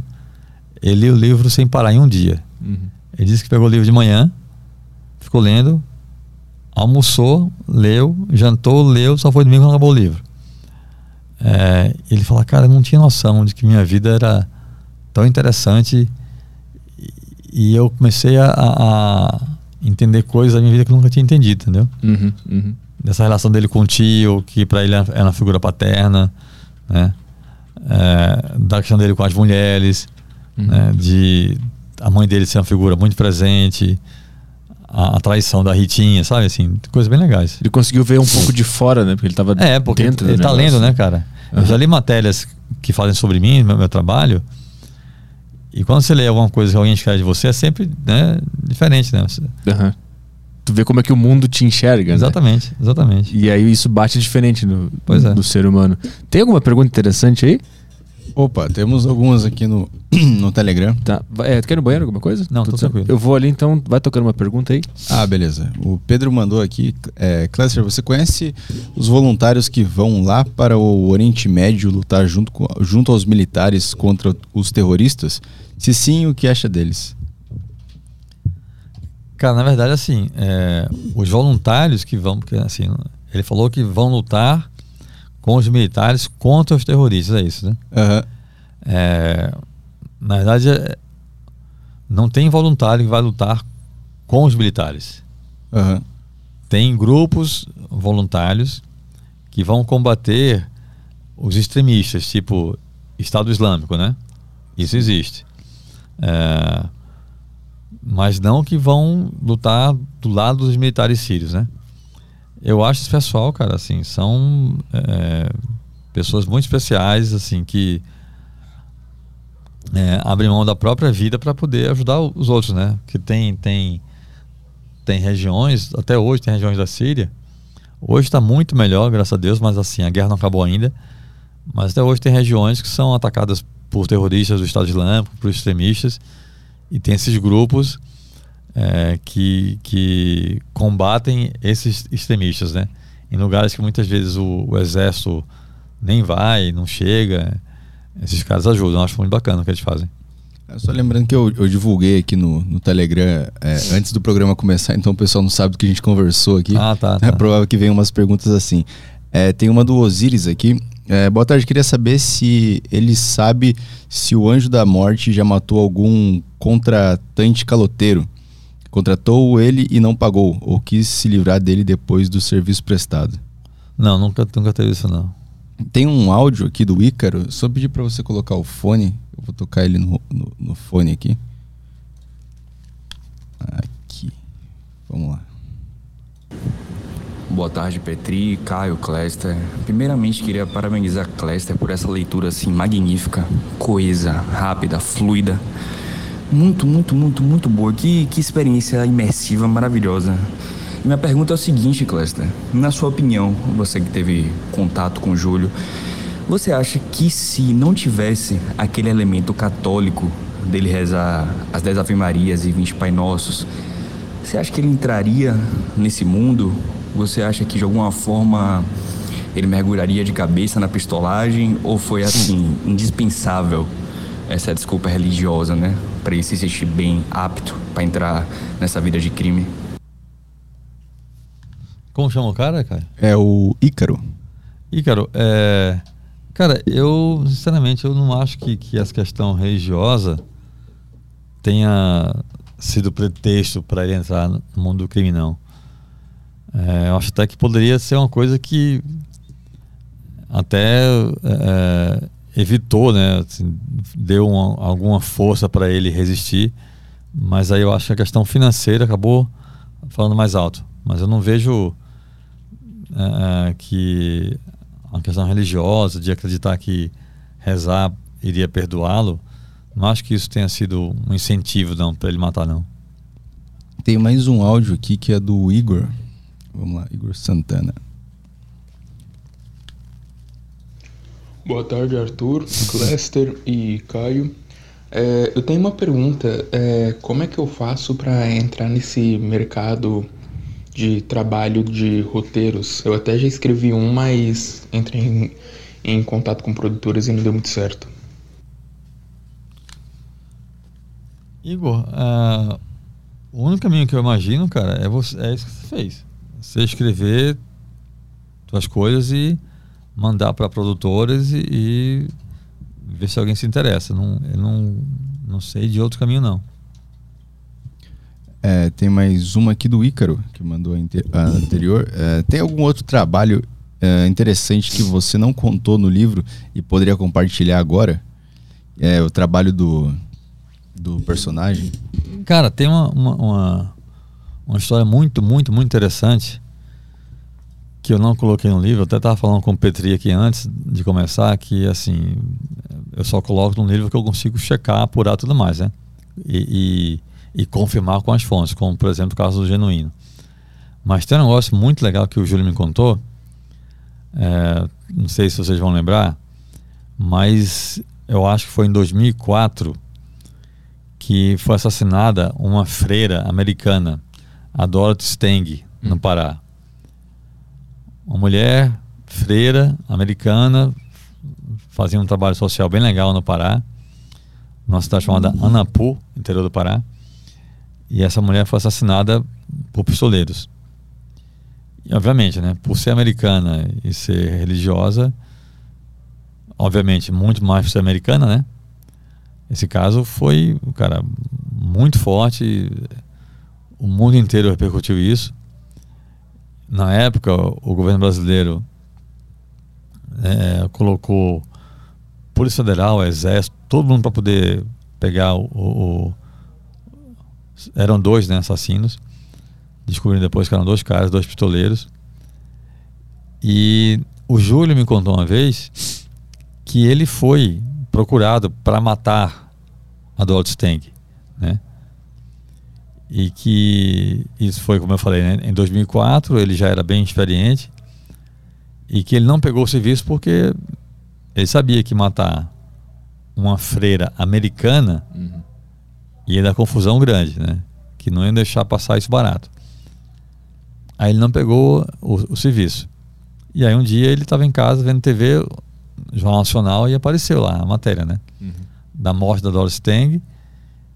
E ele foi acompanhando e depois de um tempo pegaram os pistoleiros, né? Prenderam os dois pistoleiros. E aí ele falou, tá vendo, se eu tivesse pegado esse, esse trabalho, teria me dado mal.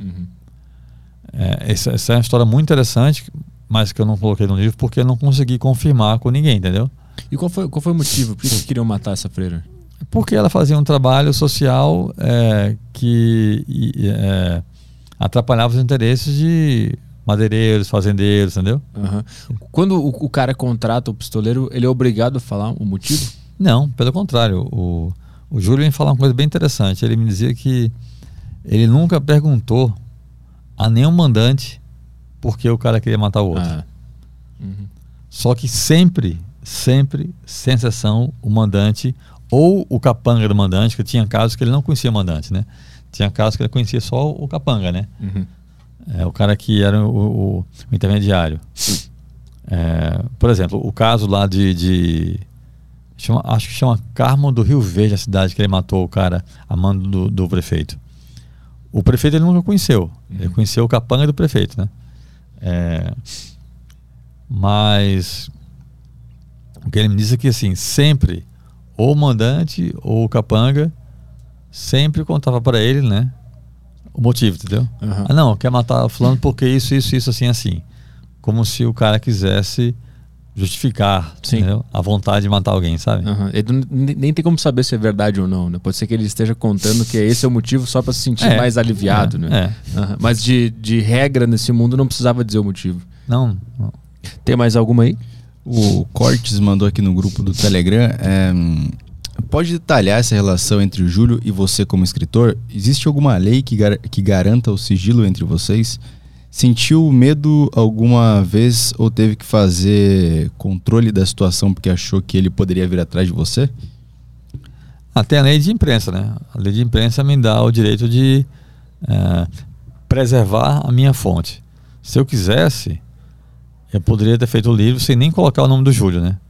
Mas assim, eu uma, uma regra que eu tenho comigo é de sempre colocar os nomes reais de todo mundo que eu coloco no meu trabalho. Mas Por que tu, tu tem essa regra pra ti? Porque se eu quiser usar nome falso, Petri, eu posso inventar a história que eu quiser no mundo. Aham.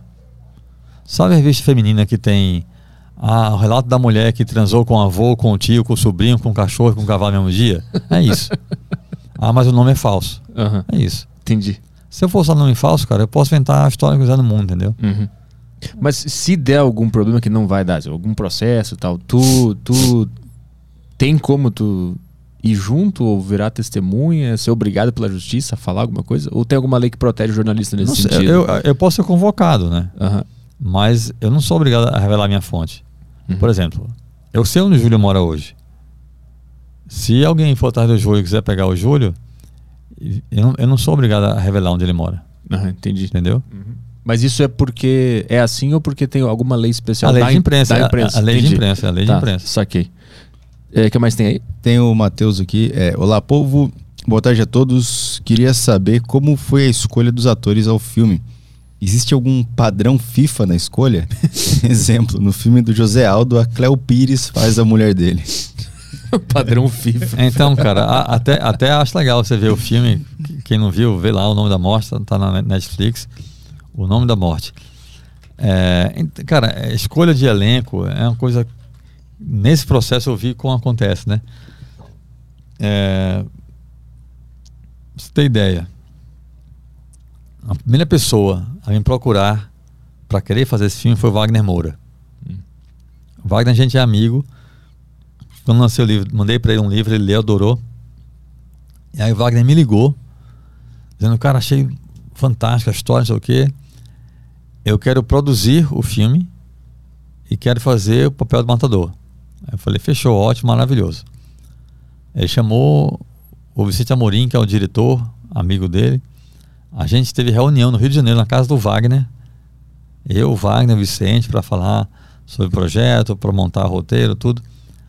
Assinamos contrato. E aí o Wagner fez o Tropa de Elite.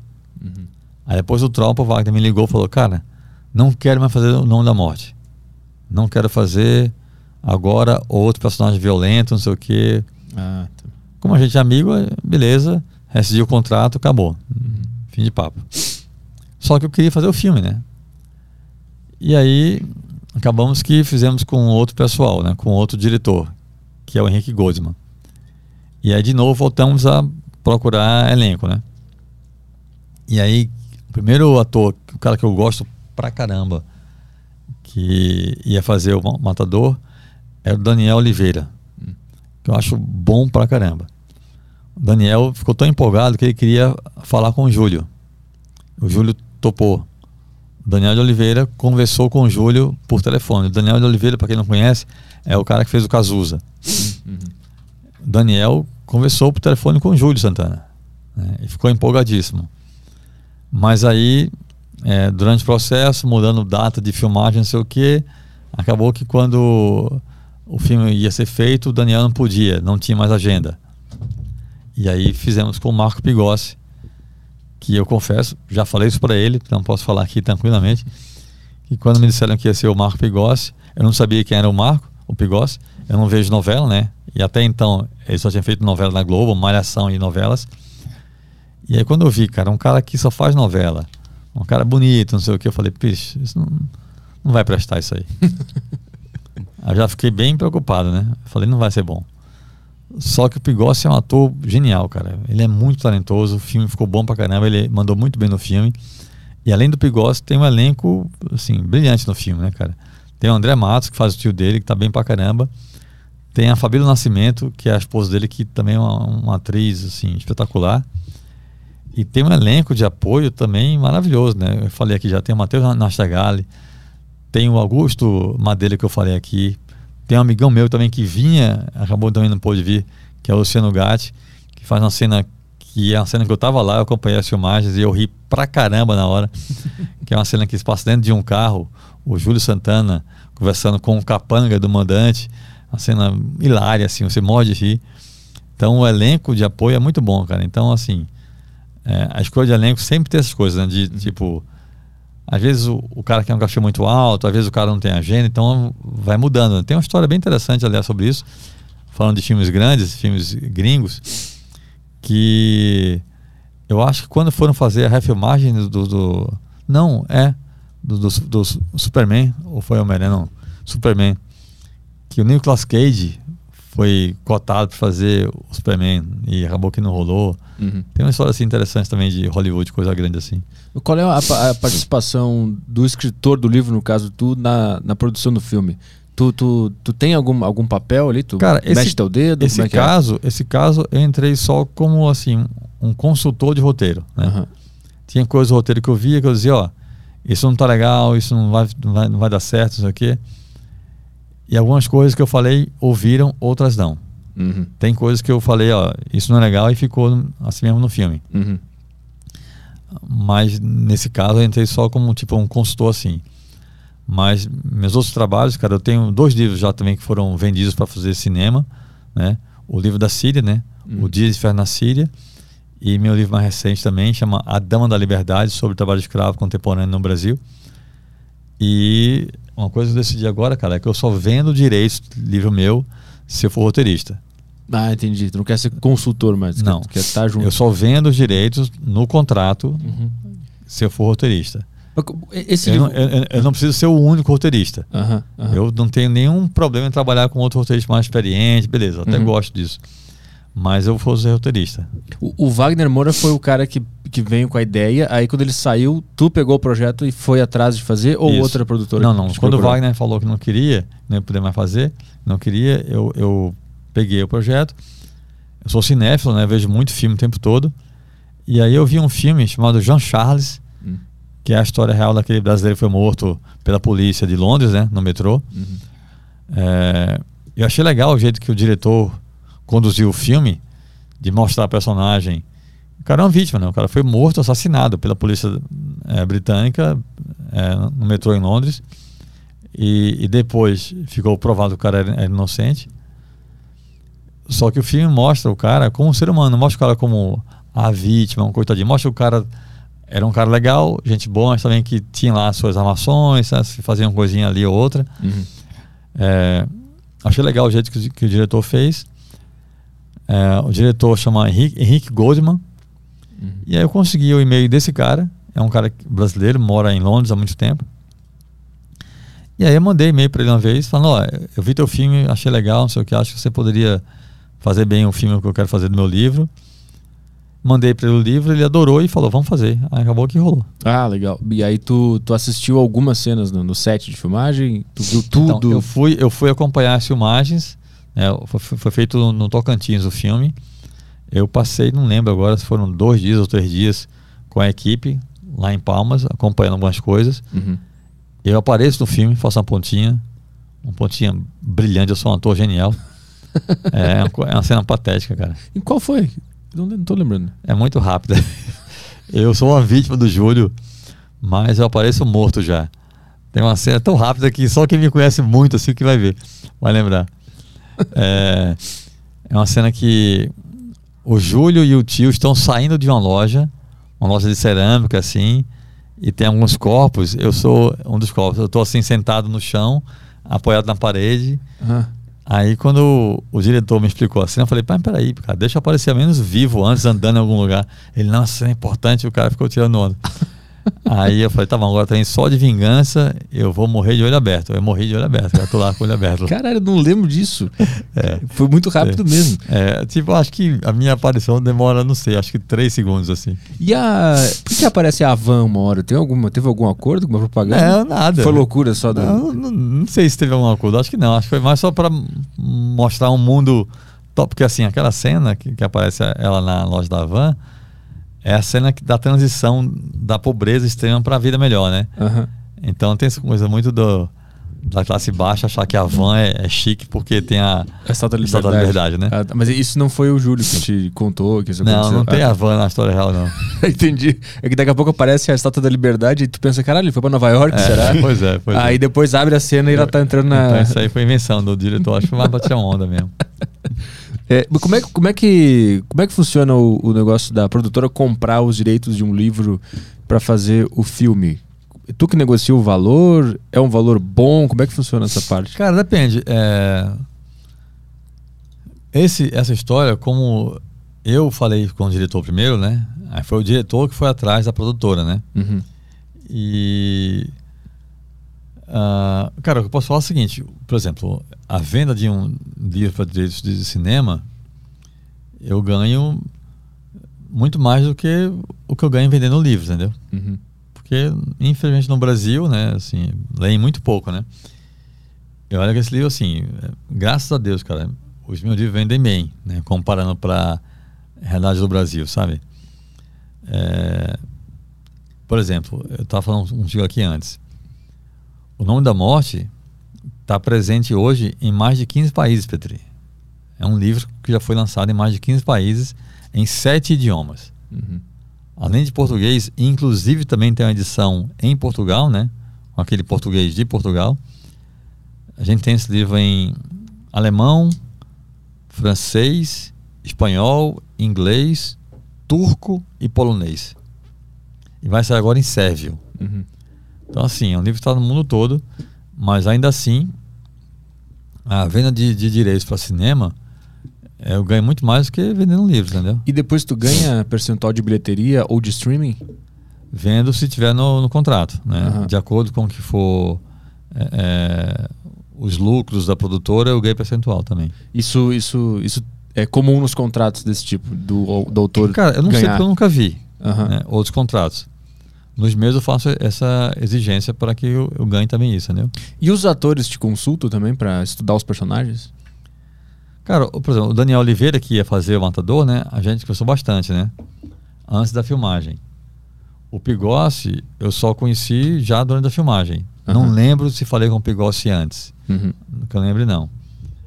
É, isso acho que depende muito, né? No caso de história real, cara, né? Pessoas que realmente existem, eu acho que é, que é importante o- os atores conhecerem as pessoas, né? Uhum. No caso do Júlio, ninguém podia conhecê-lo pessoalmente pelos motivos óbvios, né? O cara é um assassino, né? Mas eu estou trabalhando agora em outro projeto, que é uma história real muito, muito bacana de um professor aqui de São Paulo, fez um, um trabalho brilhante. É, não posso falar muito mais sobre isso, mas é, é uma história que, assim, indo adiante, com certeza o ator que fizer o papel dele vai ter de conhecê-lo, né? Uhum. Até para trocar ideia com o cara, ver como o cara, né? Se, se movimenta, algum trejeito, coisa assim, que é legal, né? Uhum. E a, o- a tua história da Síria vai sair em filme também? Também foi vendido já pro cinema. Isso também. já está sendo produzido? Cara, infelizmente não. Tá parado o projeto. é, e a produtora me pagou uma grana razoável, assim, bem decente para para fazer o projeto, mas até agora tá só no papel. E é produtora, produtora, produtora brasileira, né? Daqui. Brasileira. Ah, legal. Mas a ideia é fazer um filme gringo, né? Porque assim, Ah. na Síria eu falava só inglês, né? Uhum. Então assim, é um filme que vai ser falado 90% em inglês. Uhum. Vai ter um pouco de português ali, uma cena ou outra que eu falo com alguém do Brasil, mas 90% do filme é inglês e um pouco de árabe, né? Uhum. Não sei se vocês viram um filme chamado Argo, Sim. que é um filme muito bom, Viu? muito bom Foda. com, Ben Affleck, Ah. que é um filme em inglês, mas também tem muito árabe, né? Até para poder causar essa estranheza, né? Uhum. De você ouvir um, um idioma que não é seu, né? Uhum. É, que é uma coisa que na, na, na minha experiência na Síria batia muito isso, né? Uhum. Você passar o dia inteiro ouvindo uma língua que nem é a sua materna, nem é uma que você entende nada, né, cara? Uhum. Porque você ficar ouvindo inglês o dia todo, tá beleza. Agora você ficar ouvindo um idioma e ainda mais muitas vezes numa, numa situação de violência, né, de agressividade, é, essa questão do, do idioma é muito forte. Pra quem não conhece a história do, do Cléster na Síria, vê o outro podcast que ele veio aqui, que ele conta tudo com detalhes, que é uma história muito interessante também. É, tem alguma pergunta aí? Tem uma aqui do hum, Jonathan, que eu peguei no chat do YouTube. Ele mandou o seguinte: reparei que você leva muito a sério relatar as histórias exatamente como elas são. Essa motivação é interior. Por que isso é tão importante pra você? Então, isso é importante porque eu faço jornalismo, né? Então, assim, eu preciso.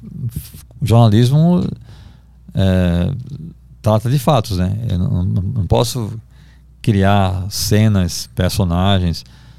Isso eu faço quando eu estou escrevendo outras coisas, mas é, meus livros são de jornalismo. É com texto de, de literatura, é um texto muito mais elaborado do que a matéria de jornal, de revista.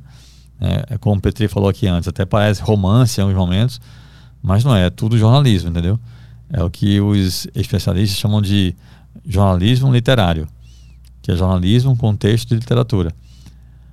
Mas essa minha, digamos, obsessão né, por tratar tudo com a verdade é, é porque o que eu faço é jornalismo, né?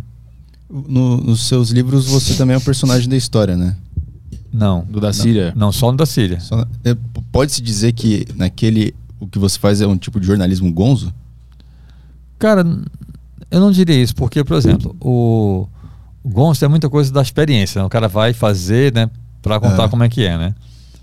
É, e não foi isso, né? A- a- eu fui para Síria para fazer a matéria sobre a guerra da Síria. né? Eu sempre falo que eu queria mostrar o lado humano da guerra. Eu queria mostrar como a guerra afeta a vida das pessoas, né?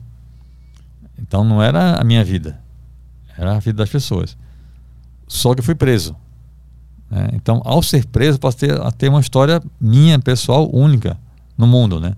Até hoje, eu sou o único jornalista do mundo que foi para a Síria com visto de imprensa, entrei na Síria com visto legalmente e que foi, foi preso, torturado, ameaçado de morte e tudo mais. Só que, mesmo tendo essa, esse lado pessoal meu na história, né, eu contando o que eu passei, o que eu vi, o que eu vivi, em todos os capítulos do livro Dias de Inferno na Síria, eu falo muito mais das outras pessoas, entendeu? É, se você for ler o livro, em todos os capítulos eu, faço mu- eu falo muito das pessoas que eu conheci lá, né? Gente que eu conheci fora da prisão, na prisão, gente do governo, gente das forças rebeldes, amigos que eu fiz em Beirute. Então, assim, é, eu não diria que, que é gonzo porque tem muito claramente essa preocupação de mostrar a realidade dos outros, né?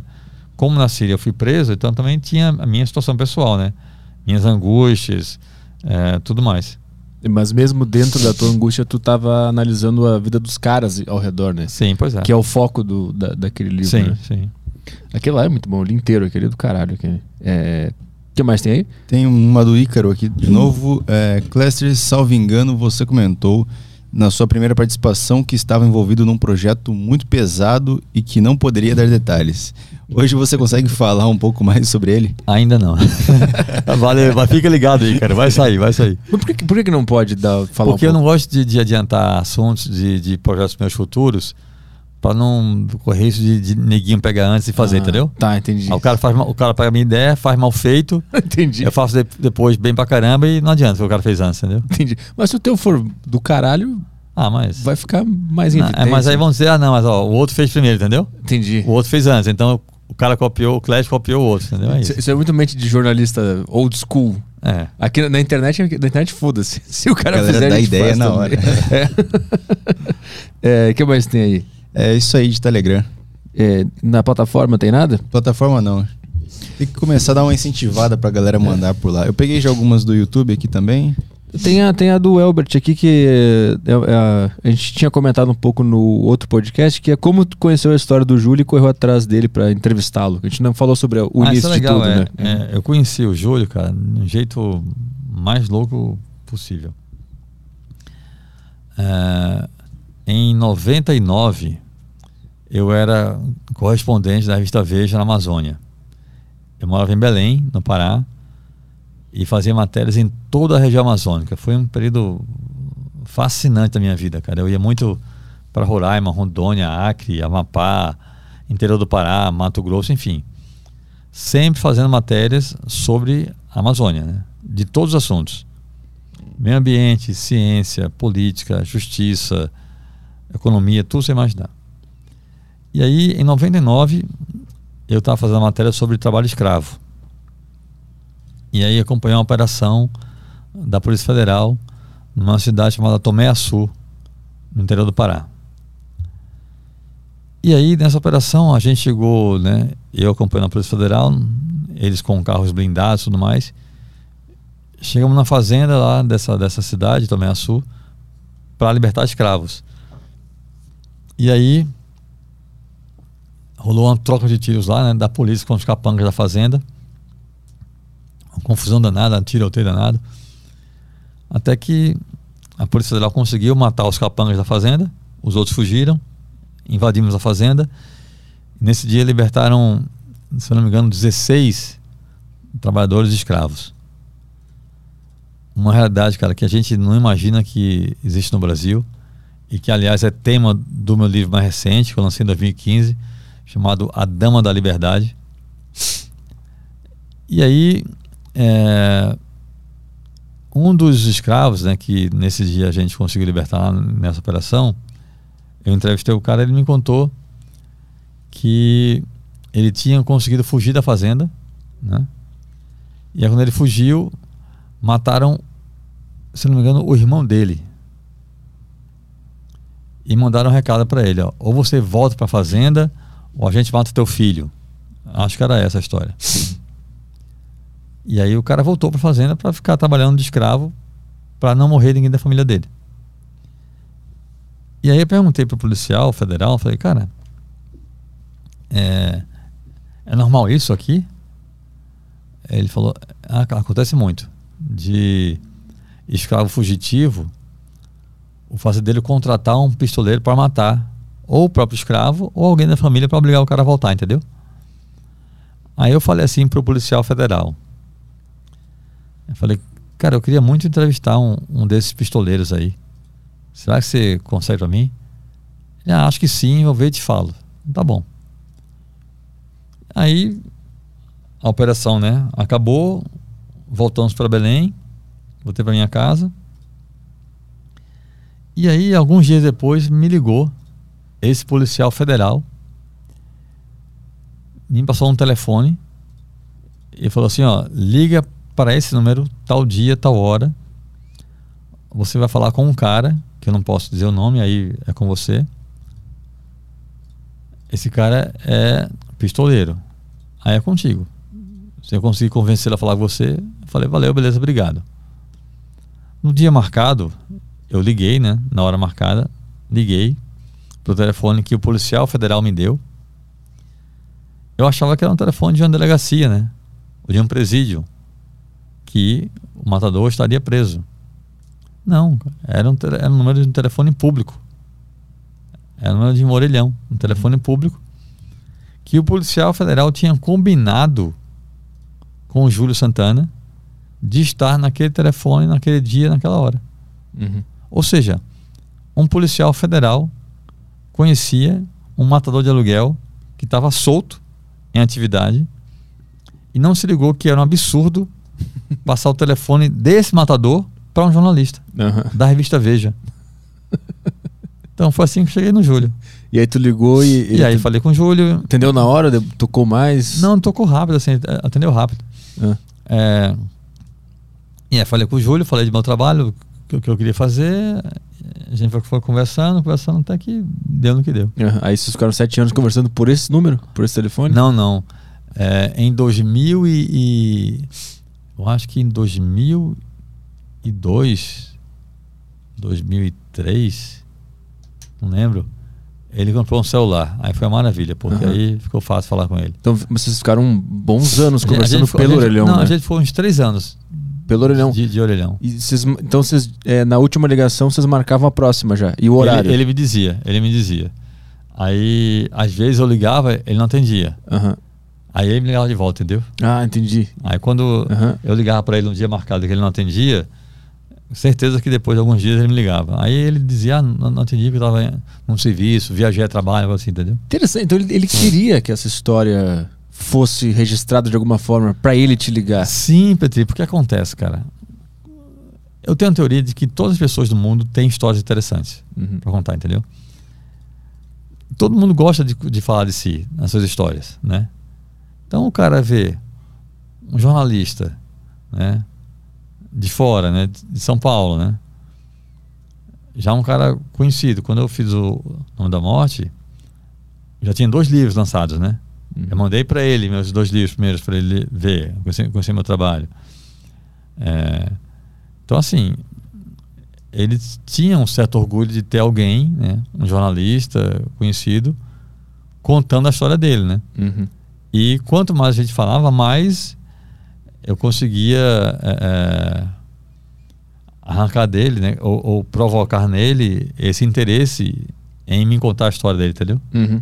E como é que é lidar com a, com a ansiedade de, de fazer logo esse trabalho? Sete anos trabalhando numa reportagem. Chega uma hora que tu chega, "Cara, eu quero publicar logo isso aqui, ou dá vontade de desistir. É porque tem aquela coisa que eu falei, né? Assim, eu, é, nesses sete anos, eu estava trabalhando, né? Em outras coisas. Na minha é, na, na- na revista, em redação, meu trabalho do dia a dia, né? Uhum. Então, assim, o meu trabalho de, de, de escritor, primeiro que assim, eu nunca tive plano de ser escritor, nunca pensei em ser escritor. Isso é curioso, porque na faculdade de jornalismo eu tinha amigos que diziam, ah, um dia eu quero escrever um livro, sabe? Eu quero ser escritor. Eu nunca pensei nisso, nunca pensei. E a coisa foi acontecendo, deu no que deu, né? Hoje eu tenho cinco livros já, três prêmios Jabuti de literatura, que é o prêmio mais importante do Brasil, na literatura brasileira. Livro no mundo todo, livro no cinema, enfim, mas nunca foi um projeto. É... Ah, mas qual era a pergunta? Eu esqueci. Sete anos trabalhando numa Então, pois reportagem. é. Só que, que livro, mesmo com toda essa minha carreira de escritor, livro não paga minhas contas, né? Uhum. Eu faço porque eu gosto de fazer, acho interessante e, e acho importante tratar de assuntos que a gente não vê, né, na literatura de jornalismo, né? Então, como eu estava na redação, né, todo esse tempo trabalhando numa revista, depois ia para outra, sei o quê, o tempo que eu tinha para fazer o livro era fim de semana, férias, de noite, então assim, Uhum. de segunda a sexta, estava na redação e quando tinha um tempinho ou outro, ligava para o Júlio. E até hoje faço livros assim, né? Uhum. É, nas horas vagas eu faço uma viagem para entrevistar alguém, apuro, vou atrás de um, uma fonte mais especial, conseguindo documento. Por isso que meus trabalhos todos demoram Uhum. quatro, cinco, seis anos para fazer o livro, né? Porque tem esse lance de eu não hoje em dia eu estou dedicado só a isso, né? Eu estava em Brasília é, até setembro passado, por aí, outubro, setembro eu acho. Estava lá dirigindo uma operação de jornalismo lá. É, decidi voltar para São Paulo e me dedicar só às minhas coisas, né? Estou escrevendo dois roteiros. é, um é um longa e outro é uma minissérie. E estou trabalhando nesse projeto do, do próximo livro, né? Uhum. Mas, esse livro durou, durou uns sete anos para ele ser feito. Mas tu ia escrevendo ao longo desses sete anos ou depois que terminou tudo, tu sentou Não, e... eu só, eu só sentei para escrever depois que tinha tudo apurado já. Aí tu resgata toda, tudo que aconteceu durante tudo e vai, É, e vai é, organizando é, e vai é. escrevendo. Saquei. Entrou alguma questão aí interessante nesse meio tempo? Eu acho que é isso aí. O, hum, o Play Canecas Personalizadas. É, você acha que ele voltaria a matar caso a vida de algum ente querido dependesse disso? Não, cara, acho que não. Acho que não. Agora ele tá tão, tão afastado desse, desse universo que eu acho que. Não, ele poderia matar alguém pra salvar. Tipo, vamos supor, entra um ladrão na casa dele, quer matar a mulher dele e mata o cara. Mas voltar a matar profissionalmente. Acho que quase impossível. Tem mil pessoas assistindo esse podcast. gente. Sim, Tamo tivemos bem, um hein? pico aqui de 1.500 Então, pessoas. pô, Ah, então vocês todos vão ver o filme, O Nome da Morte, e comprem o livro O Nome da Morte. Inclusive a gente vai sortear né, esses dois exemplares aqui. Ah, é outra coisa também que eu sempre acho legal falar. Pessoal, que estiver aí, pode me seguir no Instagram, tá? Clécia Cavalcante é bom pra ficar em contato. Eu gosto de. Eu converso, troco ideia mesmo. Tá, na descrição. Tá na aqui. descrição ali. Aham. Como é que a gente vai fazer esse sorteio aqui? O Cléster trouxe dois exemplares do livro pra gente sortear pra audiência. Tá, tem a plataforma do Flow. Eu sei que eles não estão fazendo ah, os concursos, mas eu posso falar com o Veiga aí pra ver se a gente consegue uma exceção. É, a gente vai ter que botar lá. Beleza? de qualquer maneira. Mas é como é que é? O pessoal entra no flowpodcast.com.br, entra na página do Aderi- do Aderiva? O que, que Ah, faz? você tem que criar uma conta. É, no caso, para a pessoa participar dos, dos sorteios, ele tem que ser um membro da plataforma. Tá. Nesse caso aí, ele vai ter que pagar o preço ali que é de, do- dos membros. Ele consegue comprar com Sparks, isso aí, consegue ser membro através das Sparks também. Uhum. Eu não sei muito bem o As preço. estrelas. as estrelas. As, as estrelinhas. É, eu não sei muito bem o preço, mas não é nada caro, não. É bem, é bem acessível. Pra aqui. quem já é membro, então vai poder participar do sorteio, né? A gente vai Aham. falar com o Veiga, que é o dono da, da bagaça toda, pra gente conseguir sortear lá. Então, é, mas é na página do Aderiva ou tem sorteios na- no site de forma geral? A pessoa entra no site ali em cima na, na barra de. Tem home, mercado, episódios e depois tem concursos. Concursos, tá. E quando ele estiver disponível lá, vai aparecer. Eu tô aqui, é que eu tô sem a TV aqui, mas eu consigo mostrar pro pessoal. Eu vou mostrar, vocês não vão ver, Tá. mas o pessoal vai conseguir ver. É, rapidinho aqui. É bem simples. Os caras estão dizendo que querem o Instagram do Júlio. Esse aí é mais caro. Petri, eu po- eu posso também fazer uma campanha aqui no, Claro. de um livro? Eu quero sortear um livro também é, no meu Instagram para todo mundo que colocar uma imagem ou do nosso papo aqui, ou da capa do livro, ou do filme na, na Netflix, você postar no seu Instagram, pode ser no feed ou no story, é, marcando eu, o Petri e o, o- a Deriva e o nome da morte lá como dica. Aí todo mundo que fizer isso, eu vou sortear um livro no meu Instagram, tá? Boa. Ou algum dos, dos, dos outros teus que O no- não, o nome Esse da morte. Não, Tá. Esses dois são daqui do podcast, Aham. da Deriva. Uhum. Além desse, eu sorteio mais um no meu Instagram. Boa. Para quem fizer qualquer post, seja no feed ou no, no story, marcando a gente, marcando eu, marcando o Petri, marcando a Deriva e com alguma referência ao livro, ou a capa do livro ou o filme, entendeu? Boa. Boa. Bom, tá na tela aqui, ó. o- a parte dos concursos. É bem simples, ó. Tem aqui o último que foi sorteado. É um, é um kit de. kit gamer aqui, mouse, headset, essas Kit coisas. Gamer. Quase mandou um Bolsonaro. o kit gamer. o Kit Gamer. Contra o kit gamer. o cara acha que é isso. Bom, mas tem várias, várias coisas aqui nos hidromelos, tem- que não patrocina mais. É, Insider. tem as, as facas aqui, as coisas. iFood. Então, se der tudo certo, a gente Puma. conseguir. Vou fazer todos.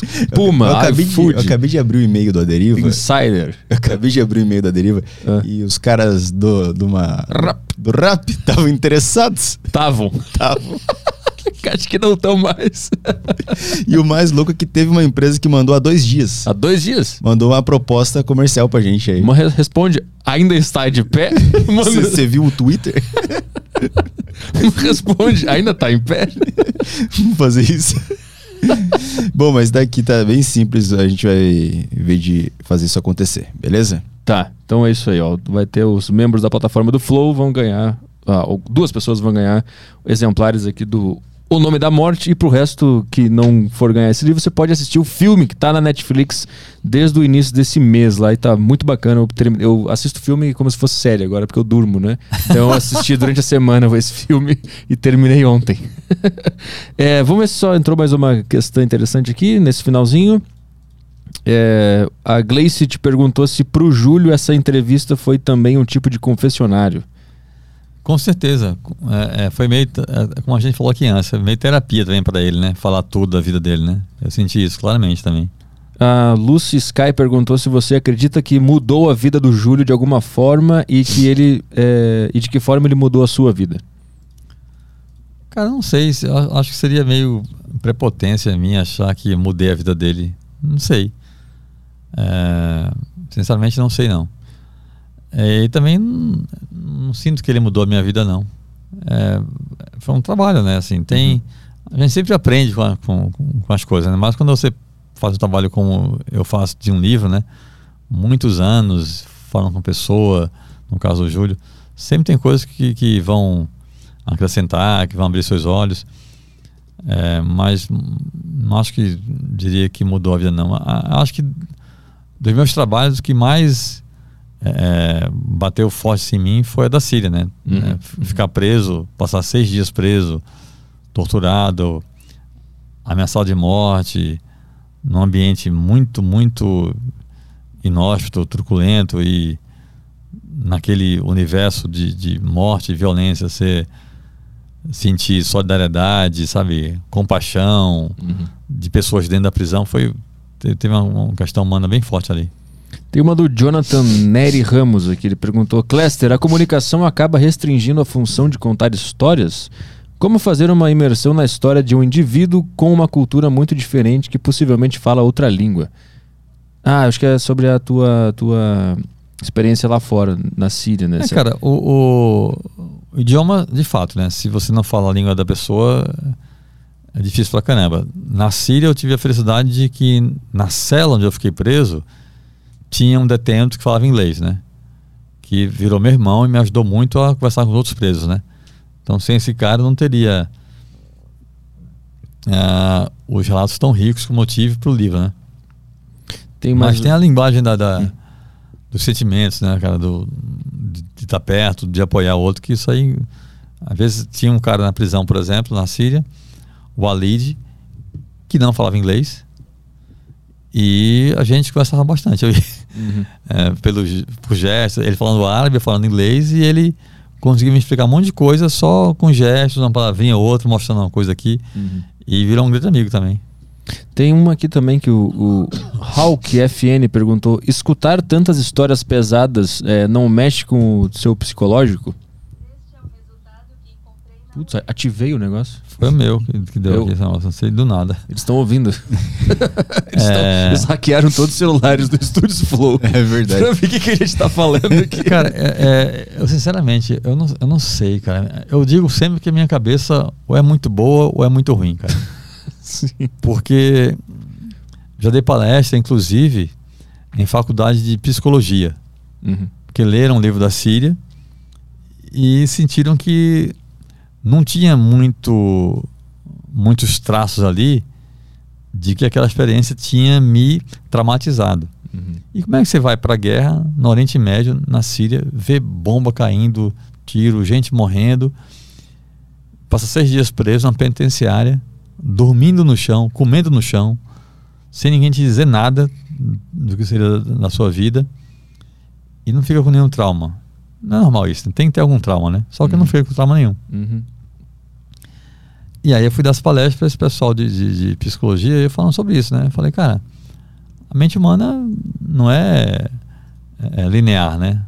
Uhum. Você não pode tirar a partir de outras experiências que todo mundo vai reagir daquele jeito, né? É, e no meu caso na Síria, teve isso que eu falei aqui, teve muita coisa de beleza humana, sabe assim? Cara, eu fiquei preso numa cela pequena com mais de 20 presos. Eu era o único não muçulmano, eu era o único estrangeiro, eu era o único jornalista. E naquele universo de sofrimento, de angústia, eu me senti é, abraçado, confortado, sabe? Uhum. Respeitado, fiz amigos lá dentro. Eu tenho um negócio que não é consciente, Uhum. né? Mas é uma coisa que é muito boa para mim, que eu costumo sempre tirar ah, o lado bom das coisas, entendeu? Assim, é, é óbvio, eu sei, né? Já me disseram isso, que muita gente que passa por é, traumas muito menores do que eu passei na Síria e fica para sempre com trauma, com síndrome do pânico, essas coisas. Eu acho também, assim, creio realmente nisso, que a minha fé também ajuda muito nisso, eu creio muito em Deus. Uhum. E eu senti muito isso, a, a presença de Deus lá na prisão, sabe? Até com os muçulmanos. Eu não sou muçulmano, sou cristão, mas lá teve um momento em que eles foram orar, fazer a oração deles, do Islã, e que eu orei com eles para sentir aquela energia boa da fé. Então eu sinto muito que, que, que tem esses elementos que, que, que me dão forças para superar, entendeu? As Uhum. coisas ruins, né? A pergunta aqui anterior era se ouvir tantos relatos duros, difíceis, me afetavam muito, né? Eu tenho uma, uma- uma coisa também comigo que é, se eu ouvir um amigo meu contando uma grande tragédia na vida dele, certamente isso vai doer mais em mim do que eu ouvir alguém contando isso num trabalho. Uhum. Quando eu vou entrevistar alguém, eu estou muito focado no meu trabalho, entendeu? Eu estou ali para entrevistar a pessoa, eu preciso ouvir e entender, apurar, assimilar o que ela está me contando. É lógico que tem coisas que eu ouço no meu trabalho que batem forte no meu coração. Só que eu não sei como faço isso.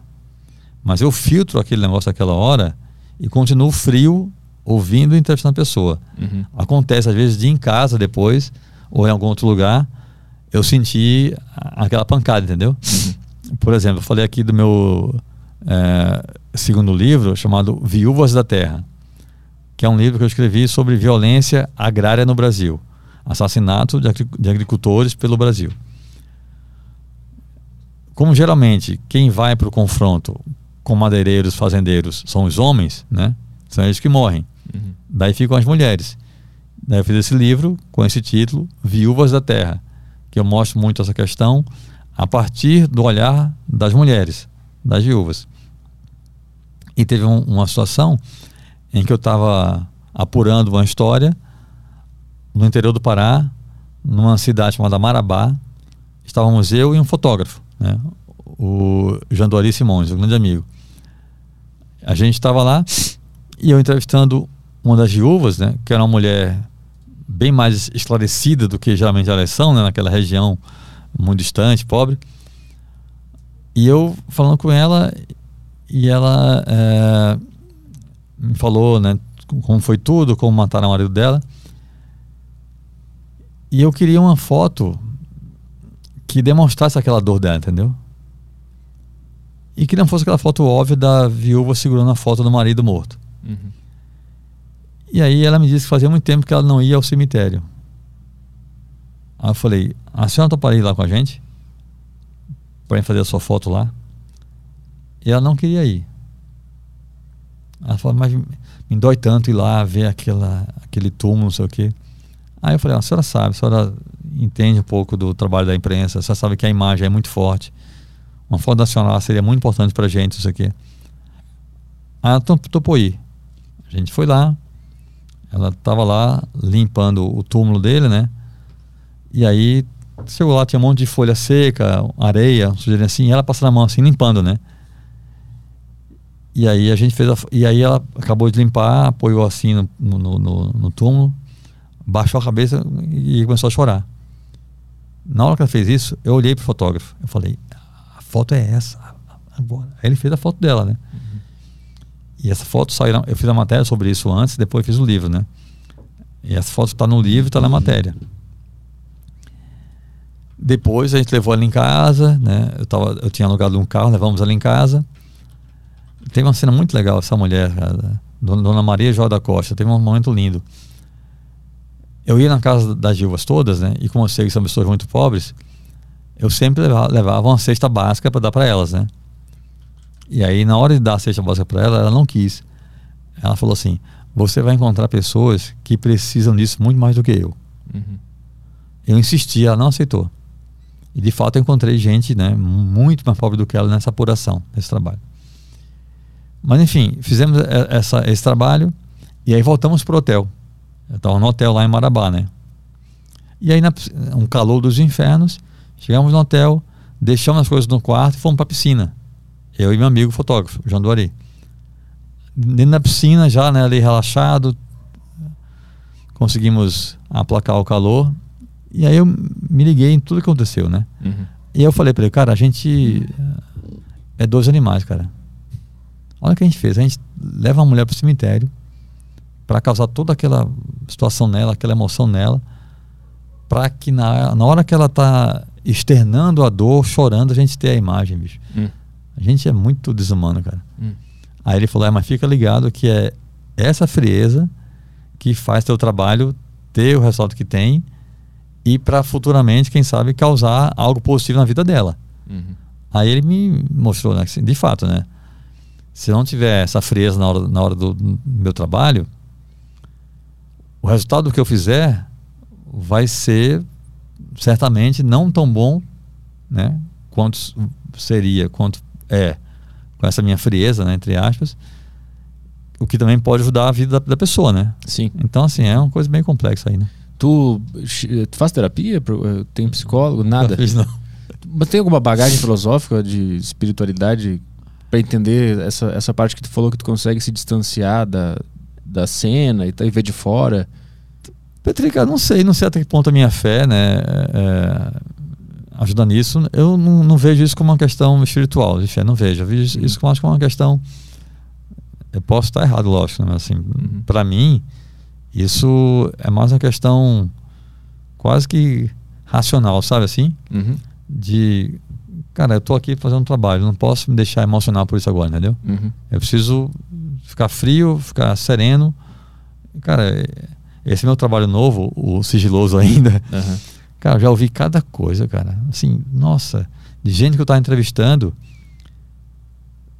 me falar chorando, sabe assim, dos relatos, sabe? Uhum.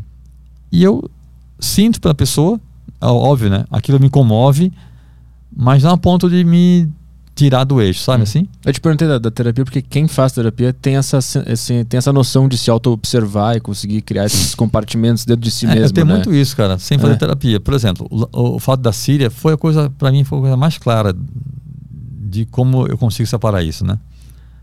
Você lê o livro da Síria. Uhum. Eu começo o livro, o livro para quem estiver inter- interessado chama Dias de Inferno na Síria. Eu começo o livro falando de um momento em que eu tive certeza que eu ia morrer. Não é que eu suspeitei, ou que eu achei, ou tive receio, não. Eu tive certeza que eu ia morrer. E naquele momento eu fechei os olhos, entreguei a alma a Deus, esperei o tiro e fiquei tranquilo. Uhum. Então foi muito, muito, muito duro você na Síria. E foram dias muito infernais, angustiantes, porque ninguém me dizia nada. Quando eu fui preso, não me deixaram dar sequer um telefonema, ou seja, ninguém sabia que eu estava preso. Uhum. Né? As autoridades, a polícia, do exército, não demonstravam nenhum, nenhum, nenhum respeito por mim, me humilhavam, sabe assim. É, foi muito, foi muito duro. Uhum. Ah, só que eu estava vivendo aquilo e ao mesmo tempo eu pensando, cara, eu estou vivendo uma história muito fantástica. Sim. Se eu sair daqui com vida, eu vou contar uma história, assim, muito, muito interessante, entendeu? Aham. Eu tava pensando assim, eu não tenho medo nenhum de morrer, cara. Eu não quero morrer, não tenho vontade de morrer, mas não tenho medo nenhum de morrer. Sou muito tranquilo da, da- da- minha eh, honestidade comigo mesmo, com as pessoas que me conhecem, com Deus. Então, assim, muito tranquilo. Mas eu não quero morrer. né? Então eu pensava, eu estava mais preocupado em sair com vida para escrever Pra sobre escrever o livro. do que ficar vivo, sabe? É, é, teve um momento muito, muito duro, cara. Eu, eu no carro achando, cara, os caras vão me matar, eu vou morrer daqui a pouco. E eu só pensava o tempo todo naquele verso do Salmo 23, né? É, ainda que eu ande pelo vale da sombra da morte, não temerei mal nenhum, porque tu estás comigo. Uhum. Pensava só nisso. Uhum. E já na sequência eu pensava, acho que se eu sair daqui vou ter uma história muito legal. só que isso foi quando eu fui preso no primeiro dia. Aham. Depois que me colocaram no presídio, que foi outra situação muito angustiante, cara, me disseram que ia ser solto, me colocaram num presídio. E aí, quando eu vi que tinha um cara que falava inglês na minha cela e um monte de preso, eu falei, cara, esse cara queria me prender pra prejudicar meu trabalho. Eles me deram o que eu queria, um monte de gente para eu falar aqui, entendeu? Sim. Aham. E aí eu passava o dia inteiro trabalhando, Aham. fazendo entrevistas, e lógico, né? Também sentindo minhas coisas. Mas eu tava o tempo todo, isso você falou, como se fosse duas pessoas, entendeu? Uhum. Uhum. Eu sofrendo tudo aquilo, angustiado, com medo, triste pra caramba. E o outro eu, como se fosse um jornalista apurando outra coisa. Como se eu não fosse o personagem, entendeu? Sim. Aham. Aham. É meio louco, mas é, é isso É. aí. A tua, a tua paixão pelo jornalismo é uma âncora na, na tua existência que tu se apega quando tudo tá Cara, horrível e tudo faz sentido. E foi, foi totalmente lá, porque o fato, quando me prenderam lá na Síria, eles confiscaram só meu passaporte, né? E as coisas que eu tinha de tecnologia. Celular, a máquina que eu levei fotográfica, digital, né? E também a a- eu tinha uma máquina filmadora também da revista que eu levei que estava comigo. Tudo isso confiscado. Mas a minha, eu fui preso, eu entrei, entrei na penitenciária, minha mochila, minhas roupas, eh, a minha carteira, né, com meus documentos, o dinheiro, eles pegaram só o passaporte. E a coisa mais importante para mim, que era o meu bloquinho com a caneta. Uhum. Eles viram papel e caneta, isso não tem nenhum risco, né? Só que foi isso que eu consegui apurar tudo todos os dias. Uhum. Uhum. Eu usava o Amara, que falava inglês, como intérprete, entrevistava os outros presos e estava ali. Então, assim, eu estava o dia todo trabalhando. Uhum. E com certeza isso ocupou minha mente, ajudou para que, eu- pra- que eu suportasse aquela, aquela dor toda, né? Uhum. Uhum. Porque se não tivesse ocupando minha cabeça, cara, ia ser pior. Dias de Inferno na Síria, né? Esse livro é maravilhoso. É, mais alguma coisa aí? Bom, não teve mais nada aqui. Nada? Nem no Telegram? Telegram, deixa eu ver se atualizou alguma coisinha aqui. Uma olhada aqui, eu dei não tinha mais nada. O, o Fera, o Fera Alvinegro Timão, ele perguntou como é que tu foi solto na prisão da Síria, mas a gente contou toda essa história Eu no... não falo com corintiano. Brincadeira. Nem leu o livro. Brincadeira. No outro podcast a gente contou toda a história com detalhes. Se tiver curioso, tá tudo lá, cara. É uma boa ver outro podcast. É. São só duas horas e meia de duração. isso, de Síria, só de Síria aquilo lá. É, vamos ver aqui. Deixa eu dar uma passadinha aqui. Que, que é isso aqui? Piadinhas, piadinhas Ah, inclusive. com a situação toda. A gente Ah. conversou antes do programa que teve um teve um uma pessoa que assistiu o programa e foi atrás do Cluster pra saber do All-Star dele. Ah, é é. engraçado, porque no outro programa eu vim pra cá, eu só uso All-Star, né? Eu tenho coleção de All-Star. Aliás, All-Star quiser me patrocinar. Nós também, sempre de All-Star. Nunca. Agora é uma Ó, peça. esse aqui, é que a câmera? A câmera tá ali, né? Esse aqui é bem diferentão, ó. Esse é bonito. Esse aqui é lindão, é de couro. Tô estreando hoje, nunca tinha usado. Comprei tem um tempo já, bacana, diferentão, né? Aí eu vim aqui da outra vez com uma All-Star laranja. Aham. E aí teve um cara, que eu não lembro agora o nome dele, me mandou mensagem no Instagram dizendo, cara, gostei muito da sua entrevista, mas é aquele All-Star. não, aquele tênis, tênis é aquele. Eu falei, cara, é um All-Star, como esse laranja, assim, assim, assim. Aí o cara, obrigado por, pela dica. assim. aí eu falei pra ele, ó, e eu vou com um bem bacanão agora dessa vez, mais diferentão, fica de olho. Esse é foda pra caralho. O pessoal tá rindo que eu tô fantasiado de árbitro de futebol, futebol americano. Ah, sim. É verdade, é verdade. é. Eu tô mesmo. Eu comprei camisetas ridículas. Eu fui na, Ah, eu fui na, no Na shopping. sessão, camisetas ridículas. E aí eu peguei todas as camisetas. Então, se você fez essa camiseta achando que era legal, você é designer, eu tô usando ironicamente ela. Mas Vamos fazer É o as- árbitro daquele do futebol com a bola preta e branca clássica, sabe? Aquela que é preta e tem a bolinha. preto Ah, branco, sim. preto e aham, branco. aham. Vamos fazer sexta-feira o dia da, da roupa ridícula? Toda sexta-feira é, é, o dia da eu, roupa acho, ridícula. eu acho legal isso. Bora, bora. Que aqui o pessoal tá rindo aqui. é, que o Felipe Esse Grilo. papo de coisa ridícula surgiu com o meu All-Star, foi isso? Como não, é? não, não, não. esse, esse papo de roupa ridícula surgiu por causa do meu All-Star? O que, que o Carlos falou aqui no chat lá? Ah, o que. Vai lá de novo, kkk aqui, que é pra ele ir pra Síria de novo? Pra viver de novo tudo isso? Tu iria, de, tu iria de novo cobrir uma guerra? Mas com certeza, cara. Mas sem dúvida alguma. Mas- Vai Inclusive- Ucrânia, vai pra Ucrânia agora. In- Inclusive, inclusive existe. Esse eu posso falar, porque eu sei que ninguém vai conseguir fazer. Eu tenho um projeto de morar em Gaza durante 101 dias. Eu quero fazer um projeto 101 dias em Gaza. Eu quero ir para lá, morar em Gaza, dar um pouco mais de três meses, para contar isso que eu falo, né? Mostrar o lado humano. Como é, que é, como é que é morar em Gaza? O dia a dia. Entendeu? A vida. A gente sabe que tem conflito. Mas assim, tem cinema em Gaza, tem shopping. Uhum. As pessoas falam, "Bicho, o ser humano sempre arruma um jeito de viver, entendeu, cara? Se adapta, né? Uhum. Então é isso aí. Vamos, vamos mostrar o emblema de hoje? O emblema tá no. Eu te mandei aí pra você mostrar pro convidado. Deixa eu ver aqui. Tá no nosso grupo, né? Isso. É, eu vou mostrar aqui pro pessoal. Eu vou mostrar pro Cluster aqui. É o, da, é o emblema da história da Síria, que o, é o Caprino que fez? Eu acho que foi. Tá com cara de caprino, né? Vamos, tent- vamos adivinhar agora. Só ver aqui. Fugindo da bomba. ali. Na verdade, não foi assim, não. Não foi assim. Eu tava indo pra cima da bomba. Ah, tá- ah, é verdade. É o contrário. Eu fui, eu direção da bomba fazer a foto, né? É, não tá o Cluster, ele tá com medo e fugindo. Isso não é o Cluster. Tá? Não, porque eu Tá sempre, falei, fugindo. eu sempre falei, isso não é uma questão de, de ser corajoso, assim. É coisa do trabalho, né? Eu tava lá, trabalho. Estoura uma bomba, cara, eu não posso fugir, eu tenho de ir lá fazer a foto, né?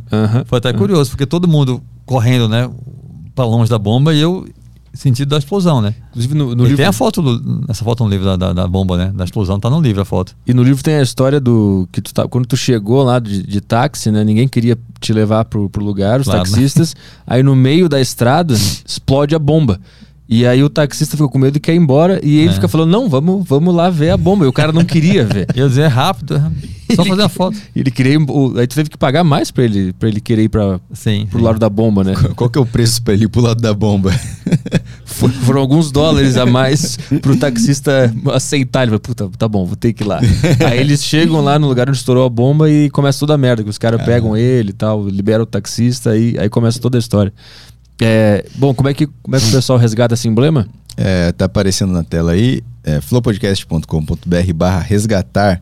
Eu vou colocar no chat também para ficar mais fácil para vocês acharem. É, você entra lá, vai ter uma aba para você resgatar o emblema, vai ter uma, um negocinho de digitar. E aí você digita lá e já garante o emblema. Qual é o Código é o nome da morte. Nome da morte. Nome Boa. da morte, bem fácil aí, só você resgatar e garante esse emblema no seu perfil aí. Ó, o nome da morte tá na Netflix. Acabou de entrar lá, você pode assistir. E os livros também estão na Amazon, né? Amazon, É, sabe? no site da, da, das livrarias. Põe no Google que você vai achar. E temos a nossa plataforma, o sorteio desses dois exemplares que estão na minha mesinha aqui. Nós vamos sortear lá no flowpodcast.com.br para nossa audiência. É isso aí? Isso aí. Valeu, Cléster. Obrigado pela, por mais uma grande participação. Valeu, aqui. obrigadão, até a próxima. Na próxima tem, tem mais história para vir contar, né? Tem esse novo livro que tu vai ainda vai lançar. e tem sobre as outras histórias de, de, de Tem, escravidão. cara, a história não falta não. Então vamos, é isso aí. É, quando é que a gente volta? Voltamos na terça. Ah, recados finais, não, não, não falei, não te passei a última palavra aí. Não, só agradecer. Muito bom todo mundo que, que participou aí. Não esqueçam é, lá o que eu falei do, do Instagram, sortear um livro para quem fizer qualquer post, seja no feed ou no story. Me marca, marca o Petri, marca o Aderiva e coloca a imagem, alguma referência ao filme, ou a capa do livro, ou alguma coisa do filme. E aí quem fizer isso, vou sortear um livro, tá? Boa, é isso Do aí. Nome da Morte. Terça a gente tá de volta? Terça estamos E de volta. assistam o filme, O Nome da Morte na, Netflix. Boa, pra ganhar um, um pingadinho do. Ganha um, do streaming ali? Nada? Não é que no Spotify que o artista ganha um pouquinho? Nada aqui, nada. É, terça a gente tá de volta? Estamos de volta com a Joyce Rodrigues. Boa, terça, quarta e sexta, semana que vem? É, terça, exatamente, programação Então tá. normal. E aí no sábado temos show. Puta que pariu. Foi bom quarta, hein? Foi, muito bom. O que, que, que você avaliou de Nossa, muito bom. Tamo no topo da vida, né? Eu acho que o, o novo Quatro Amigos já tem um nome. É. então tá, pessoal. Terça-feira nós estamos de volta aí no Aderiva. Obrigado pela audiência das 1.500 pessoas que estiveram aí. Um abraço. Tchau, tchau. Valeu, abraço.